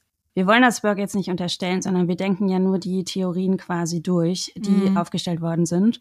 Das sollte man, glaube ich, auch nochmal sagen. Angenommen, die streiten wirklich über diese Ananas. Er greift im Affekt zu dieser Taschenlampe und haut sie fängt vielleicht auch an zu weinen und er drängt sie in den Keller, weißt du, dass, dass er sie in den Keller drängt und dass dann alles andere wie so ein Experimentieren ist, vielleicht auch an ihrem Intimbereich und die Eisenbahn noch drauf und die Garotte um den Hals, dass der Dinge ausprobiert hat an ihr. Das klingt jetzt ganz schrecklich, aber weißt du, so in diesem Wahn, in diesem Impuls irgendwie und plötzlich hat sie sich nicht mehr bewegt. Ist alles möglich auf jeden Fall. Vielleicht kam dann auch so dieser ganze Hass aus ihm raus, den er oder was sich vielleicht schon seit Jahren aufgestaut hat bei ihm, eben auf seine Schwester. Also ich mag da auch gar nicht drüber nachdenken, ne, über so Nee, das ist ganz grauslich. und es ist auch echt eine Gratwanderung, sowas überhaupt auszusprechen. Aber wir überlegen ja nur mehrere Theorien und das kann auch eine davon sein. Und wie du ja auch schon mehrfach in deinem True Crime Buch gesagt hast, nichts ist so grausam wie die Wirklichkeit. Das kann sich kein Mensch ausdenken. Also weißt du, ich hänge halt auch einfach an diesem Fakt. Also die Ananas, ne? Also mit der Ananas hat es auch Folgendes auf sich. Patsy wird in ihrer polizeilichen Befragung ja auch nach der Ananas gefragt. Und sie sagt, ey, nee, äh, ich weiß nichts davon, dass sie Ananas gegessen hat. Ich habe ihr keine gegeben. So, wir wissen auch safe, dass die gegen neun an diesem Abend nach Hause gekommen sind und dass Jean Benet, die wurde schon getragen. Also die hat entweder schon auf dem Arm geschlafen oder war halt mega schläfrig und sie wurde hingelegt. Die Mutter hat auch gesagt, nee, sie glaubt nicht, dass die Kinder sich da Ananas genommen haben, nochmal mitten in der Nacht, dass die da aufgestanden wären oder dass Jean Benet alleine aufgestanden wäre, weil ich hätte die Türen von den Küchenschränken gehört. Was ich jetzt nicht glaube in so einem Riesenhaus, das hörst du nicht. Was ich aber glaube, stell dir mal vor, also wenn wir davon ausgehen, da ist ein Eindringling, der geht in das Zimmer von Jean Benet. Also er muss ja auch wissen, wo dieses Zimmer ist. Was ist denn, wenn du dich verläufst und stehst im Zimmer vom Bruder oder von den Eltern? Weißt du, das ist ja, Ja, auch wieder so ein Ding. Du musst dich in diesem riesen Haus auskennen. Ich würde ja noch kaufen, wenn er dieses Mädchen aus dem Bett rausholt und trägt, dass die mega sleepy ist und dass sie in dem Moment, weil sie irgendwie vielleicht auch denkt, sie träumt oder so, dass sie nicht gleich reagiert und anfängt zu schreien. Das würde ich vielleicht noch kaufen. Mhm. Aber du gehst doch nicht als Entführer mit ihr in die Küche und gibst der erstmal Ananas. Nein, natürlich nicht. Bastelst dann noch irgendeine Schlinge aus Nagarott? Nein, auf gar keinen Fall. Dann würde ich ja auch sagen, ey, wenn du ein Entführer bist, der sie dann ganz ruhig noch runtertragen kann, mit Ananas quasi abspeisen kann, dann müsste sie dich ja auch kennen, weil spätestens wenn die zu sich kommt, aus ihrem Schlaftran, fängt die doch an zu schreien. Ja, natürlich. Klar. Und wenn Patsy schon sagt, ja, ich würde ja die, die Küchenschranktüren hören, ey, dann würdest du deine Tochter brüllen hören. Oder ich meine, weißt du, dann würdest du einen Stuhl scharren hören oder irgendwas. Ich finde es aber auch interessant, dass sie sagt, sie würde schon allein die Küchentüren hören. Dann müsste sie doch auch einen Eindringling hören. Also ich meine, nehmen wir mal an, der kommt durchs Kellerfenster und geht dann hoch irgendwie zum Zimmer von John Benet, holt die da raus und was auch immer, geht dann mit ihr in den Keller. Ich meine, und das alles hat sie nicht gehört und hört aber die Küchentüren. Mach mal eine Küchentür auf, das ist doch mega leise. Es sei denn, die klappen die halt mit Gewalt wieder zu und das ist dann halt scheppert. Aber das ist ja auch schon irgendwie ein bisschen abwegig, finde ich. Was ich auch echt nicht so verstehe, also die beiden, John und Patsy, die haben ja auch ein Buch geschrieben. Ich glaube, das war 2003, ich kann es nicht genau sagen, aber ich meine 2003. Das Mhm. heißt The Death of Innocence, also der Tod der Unschuld. Und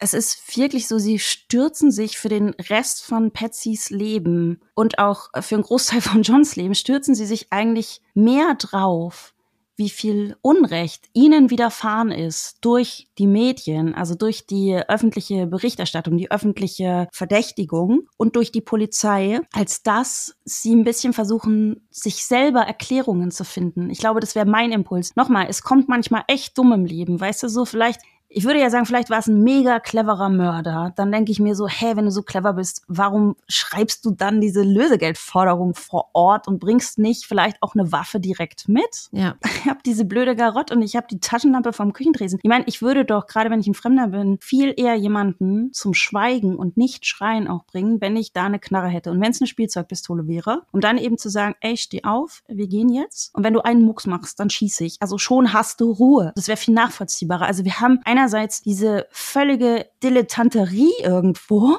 ja, wo du so denkst, okay, der schreibt da erstmal einen Entwurf und dann schreibt er das nochmal ab und dann hat er irgendwie da ellenlang einen Brief, der irgendwie klingt, als hätte es aus irgendeinem scheiß Hollywood-Film. Und dann ist er aber wirklich so clever und hinterlässt nirgends eine DNA-Spur und nirgends einen Fingerabdruck. Ja, vor allen Dingen, was du gerade schon sagtest, einmal dieses Vorgehen, diese, diese dilettantischen Dinge überhaupt mit der Garotte und mit der Taschenlampe und mit dem Briefpapier. Und dann unterschreibt aber anscheinend irgendwie eine professionelle kriminelle Gruppe diesen Brief, die mit Sicherheit so nicht vorgehen würden. Also das passt ja auch schon nicht zusammen. Ja, und die auch noch sagen, ey, wir haben voll die technischen Möglichkeiten, wir beobachten euch. Also nein, Genau. das passt vorne und hinten nicht. Nee. Was ich wirklich nicht verstehe. Wie gesagt, ich glaube, es gibt wahnsinnig viele Fälle, wo gezeigt hat, wie so Spekulationen und öffentliche Verdächtigungen, wie es ja jetzt in dem Fall auch die Eltern beziehungsweise den Bruder betrifft. Zum Beispiel auch im Fall Frau Geliebs, weißt du, wo der Mitbewohner, der stand so lange unter Beschuss. Mhm. Das kann wirklich Existenzen zerstören, so. Und man möchte sich ja eigentlich auch gar nicht daran beteiligen. Aber das eben, wenn das passiert, dass die Eltern vielleicht auch nicht selber sehen, okay, die Leute haben Gründe, das zu sagen, weil die Spurenlage sieht so und so aus. Oder auch die Ermittler, die denken das, weil das ist mir irgendwo selber klar. Und ich versuche vielleicht auch selber dann für mich Erklärungen zu finden. Natürlich. Wenn ich zu Unrecht verdächtigt werden würde, mein Kind umgebracht zu haben, dann würde ich alles in Bewegung setzen, um das aufzuklären. Ja, und eben auch selber vielleicht mein Verhalten zu erklären, oder? Ja, natürlich. Ich glaube aber auch nicht, dass der Vater da irgendwas mit zu tun hat. Also zumindest nicht der Täter ist. Ich denke, vielleicht weiß er natürlich was. Ich habe auch vorhin schon überlegt, wie verhält man sich denn, wenn man in dieser Konstellation zusammenlebt? Du hast zwei Kinder und das eine Kind von dir bringt das andere Kind von dir um. So, und du kriegst es halt mit und überlegst dann, was machen wir? Sagen wir das der Polizei, wie es passiert ist? Und ich meine, gut, der wäre ja auch wahrscheinlich strafunmündig noch gewesen, ne? Wie alt war der nochmal?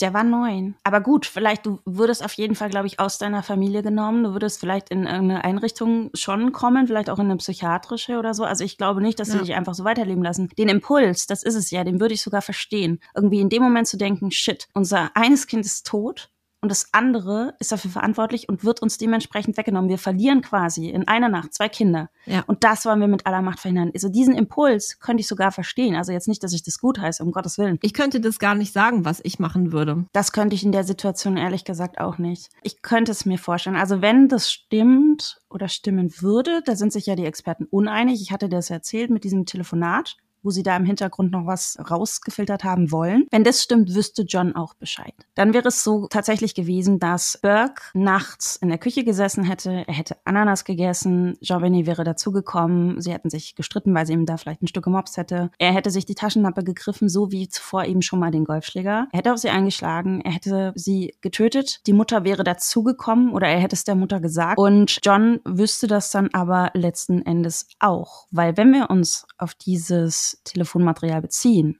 was sie da rausgefiltert haben wollen, dann hätte er ja auch gesagt, wir reden nicht mit dir. Also dann hättest du ihn im Hintergrund auch gehört. Genau. Dann haben wir auch dieses Interview, das hatte ich dir ja auch gezeigt, jetzt mhm. gerade, damit du dir vielleicht auch mal ein Bild machen kannst. Wie wirken die beiden auf dich? Also ich habe es mir komplett angeguckt, habe dann erstmal geguckt, wie lange ist das her, also wie groß ist die Zeitdifferenz zwischen dem Tod von John Benet und halt äh, diesem Interview. Das erste, was mir komisch vorgekommen ist, war eine Formulierung, die die Mutter gesagt hat. Sie sagte, I love that child. Das fand ich total distanziert. Du sagst ja eigentlich den Namen dann eher oder my daughter oder sowas. That child klingt für mich so, als ob sie sich emotional von dem Ganzen irgendwie distanziert. Das ist ein bisschen so wie, wir haben hier eine Entführung, ne? Ja, genau. Und es hat mich auch, weißt du, an wem mich das erinnert hat, als sie das so gesagt hat, hatte zwar damit gar nichts zu tun, aber es hat mich an das Interview mit Chris Watts total erinnert. Wie er vor dem Haus steht und sie ihn auch interviewen und da, das haben hinterher auch Psychologen analysiert, da hat er Formulierungen verwendet. Er hat dann auch die Kinder nicht mehr mit Namen genannt und auch seine Frau nicht, sondern er hat eben auch diese distanzierten Formulierungen verwendet. Was mir aber auch aufgefallen ist jetzt bei den beiden, gut, man weiß immer nicht,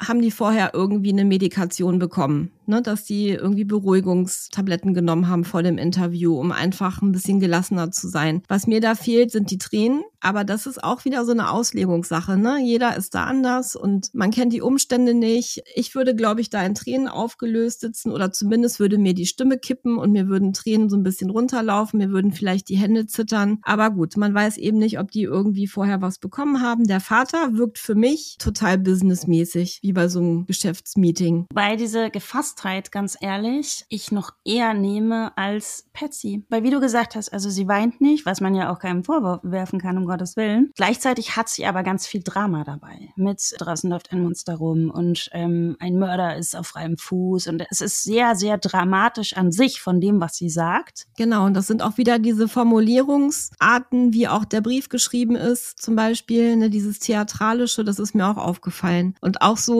dass sie betont versucht, den anderen in die Augen zu gucken. Ich habe das Gefühl, sie versucht krampfhaft irgendwie glaubhaft zu wirken. Und einmal schließt sie auch für länger die Augen, als ob sie sich so konzentrieren muss, als ob die beiden, also es ist jetzt nur eine Theorie, ich möchte keinem was unterstellen, aber dass die beiden sich vorher abgesprochen haben und haben wie so einen Text auswendig gelernt oder was sie halt sagen wollen. Das, als wenn sie das vorher zu Hause geübt hätten. Also so kommt mir das vor. Das wirkt so aufgesetzt alles. Aber gut, man darf nicht vergessen, was das für eine Situation ist. Und man weiß nicht, wie man selber reagieren würde. Und man weiß nicht, ob die vorher vielleicht irgendwie auch Beruhigungstabletten oder sowas genommen haben. Was auch so ein bisschen verwunderlich ist, Patsy sagt ja eben sehr krass auch, hier ist ein Mörder auf freiem Fuß und haltet eure Babys bei euch und passt mhm. gut auf die auf und so, ne? Während Burke, wenn du dich erinnerst, in seiner Befragung sagt, nee, ich habe keine Angst. Das finde ich ist auch so eine Gap, Stimmt. ne? Weil wenn deine Eltern eigentlich der Meinung sind, oh mein Gott, hier ist ein Mörder frei, dann ist das ja auch was, was das Kind irgendwie mitkriegt, wenn die Eltern sich drüber unterhalten oder dass sie vielleicht auch zu dem Kind selber sagen, hey, wir müssen jetzt immer gucken und am besten schläfst du bei uns im Bett. Und ich würde wahrscheinlich sogar aus diesem Haus erstmal rausgehen, weil ich das gar nicht irgendwie ertragen würde oder so. Und das finde ich ist auch eine Gap. Also es geht irgendwie auseinander, dass die Eltern irgendwie sagen hier, haben wir es mit einem Mörder zu tun und äh, passt bloß auf eure Babys auf. Und der Junge, der ja damit involviert ist, also in diese Familie, der sagt, nö, schlaf eigentlich nachts ganz gut. Ja, es passt alles hinten und vorne nicht zusammen. Und ich meine, wenn es wirklich ein Entführer war, dann ist ja quasi die Entführung im Haus schiefgegangen, warum auch immer, dass er das Mädchen umbringen musste, aus irgendwelchen Gründen. Aber ich meine, wenn sie geschrien hätte und es wäre eskaliert, dann hätte das doch irgendjemand hören müssen. Ich frage mich die ganze Zeit, wenn es wirklich so gewesen sein soll, dass das ein Entführer Entführer war, es ging ja nicht um Mord. Da ist ja keiner in das Haus eingedrungen, der jetzt gezielt das Mädchen ermorden wollte, sondern es war ja, sollte ja eine Entführung sein. Dann hätte es ja diesen Brief sonst auch nicht gegeben. Und da muss ja irgendwas während dieses Plans schiefgegangen sein, dass sie das Mädchen nicht mitgenommen haben oder er, vielleicht war er auch alleine, sondern hat es dann im Haus ermordet und dann eben im Keller liegen gelassen. Aber ich meine, mit der Decke, das finde ich auch so komisch. Also okay, Knebel, Sagt man ja Fesseln. aber auch oft, dass Leute, die einen persönlichen Bezug haben, das müssen jetzt nicht die die Eltern, der Bruder sein, sondern Leute, die dich eben kennen, dass die ganz oft danach den Anblick nicht vertragen und dich dann zudecken. Genau, aber wenn das jetzt wirklich so eine Gruppe war, dann war das ja im Prinzip ein Fremder und der geht da mit dem Vorsatz rein, dieses Mädchen zu entführen, dann ist dem das ja egal. Also der hat ja keinen persönlichen Bezug. Das und ich meine, wir dürfen auch nicht vergessen, also es gibt diese Lösegeldforderung, die unter großem Aufwand geschrieben worden ist. Es hat aber nie jemand versucht, Geld einzutreiben. Das ist ja auch so ein Ding. Du hättest ja auch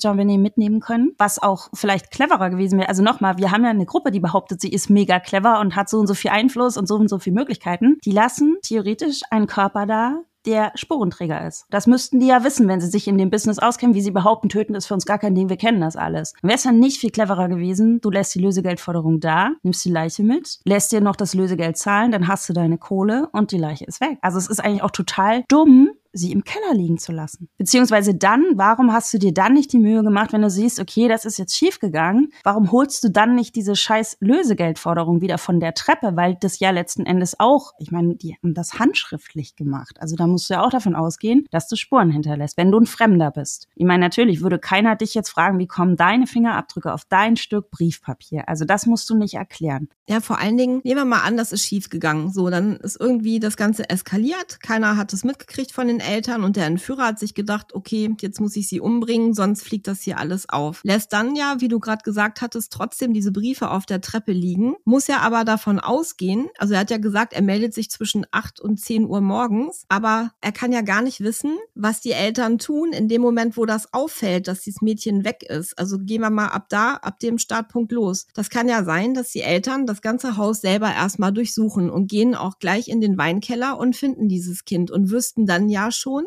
ja, der braucht sich gar nicht melden und Lösegeld brauchen wir auch nicht zahlen, weil sie liegt ja hier. Das kann ja der Entführer gar nicht wissen, was im Haus vor sich geht, als er das Haus dann verlassen hat, nachdem er dieses Mädchen umgebracht hat. Also es macht ja alles überhaupt gar keinen Sinn.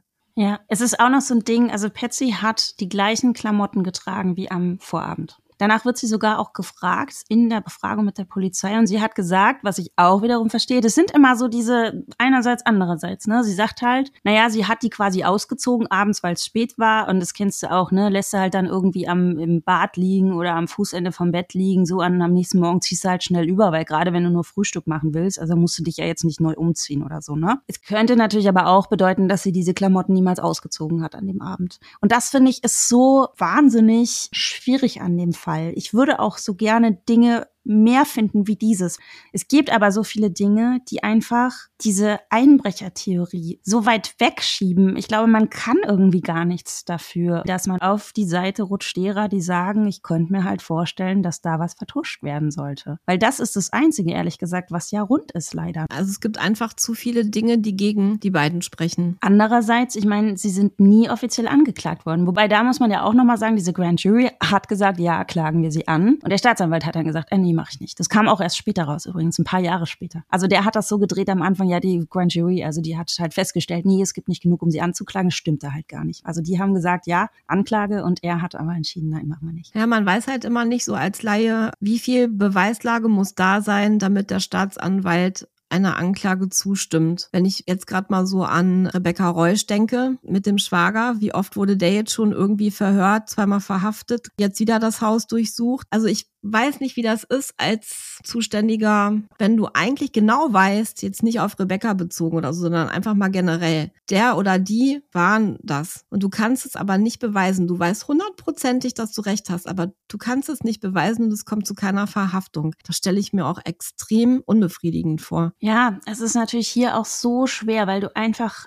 keine fremde DNA hast, außer einer fremden DNA, die einfach erklärbarerweise auch bei der Verpackung, ich rede von dieser Unterhose, mhm. draufkommen sein könnte. Das heißt auch, dass ihr Intimbereich abgewischt worden sein soll. Also ich weiß nicht, wie sie das feststellen, aber das stand tatsächlich im Autopsiebericht, dass es eben abgewischt worden ist. Und wie gesagt, das Problem ist, du hast keine forensischen Beweise und alles, was du hast, da können die Ramses natürlich immer sagen, ja, aber es ist ja aus unserem Besitz. Also kein Wunder, dass da meine DNA drauf ist. Ja, klar. Also ich glaube, so oder so ist es wahnsinnig schwierig, mit diesem Teil in der Familiengeschichte zu leben. Ob es so ist, dass du vielleicht wirklich, weil du dein zweites Kind nicht verlieren wolltest, weil du nicht wolltest, dass eine Eskalation, eine kindliche Eskalation in dem Moment. Er war neun mhm. Jahre alt. Der kann jetzt ein ganz anderer Mensch sein. Da ist ja nichts verloren. Das ist einfach ausgeartet, wenn das gewesen ist. Dass du damit quasi dein zweites Kind verlierst und dass du ihm auch damit komplett die Zukunft verbaust.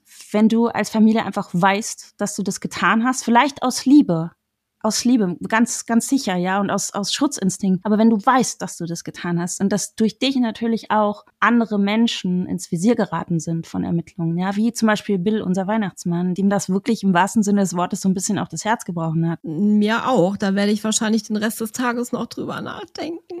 Auf der anderen Seite, wenn das wirklich alles komische Zufälle gewesen sind, dann nicht zu wissen, was ist wirklich passiert und wer war das. Und ich meine, das kann es ja auch nicht sein, irgendwie zu sagen, okay, sie war halt Kinderschönheitskönigin, sie war quasi ein Magnet für Pädophile, irgendeiner wird schon gewesen sein. Das reicht dir ja auch nicht als Familie. Du willst ja wissen, wer war das. Du willst eine Erklärung, du willst ihm in die Augen gucken, so egal wie. Mhm. Ich glaube, diese Geschichte zerfrisst dich. Ja, definitiv. Ach ja, was für ein komplexer Fall. Also es, wahrscheinlich wird sich das nie aufklären. Ja, ich glaube auch. Also ich meine, klar geht die Wissenschaft und das wird ja alles auch weiterentwickelt, ne? DNA-Analyse und alles Mögliche. Aber wenn du halt keine DNA hast, was willst du machen, ne? Ich glaube auch, dass dieser Fall womöglich ungeklärt bleibt. Ja, das befürchte ich auch. Aber da gibt sehr viel äh, Diskussionsstoff her. Also ich fand das sehr, sehr spannend und mega interessant. Es gibt ja so viele verschiedene Theorien. Du siehst, wir haben ja auch irgendwie alle auf den Tisch gebracht heute und das bringt aber trotzdem kein Licht ins Dunkel. Also mir tut es einfach erstmal jetzt von Herzen leid für das Mädchen, dass dem so früh das Leben genommen wurde, ähm, warum auch immer, von wem auch immer. Und falls die Familie nichts damit zu tun haben sollte, dann tut es mir natürlich auch für die leid und alle anderen, die eben auch dadurch ja in den verdächtigen Kreis gekommen sind, wie eben zum Beispiel der Weihnachtsmann, der wahrscheinlich der netteste Mensch von allen noch war und ja, wie ich vorhin schon sagte, so eine besondere Beziehung zu ihr hatte, weil er einfach gespürt hat, wie schlecht es ihr ging, ne, mit diesem ganzen Druck, dem sie ausgesetzt war.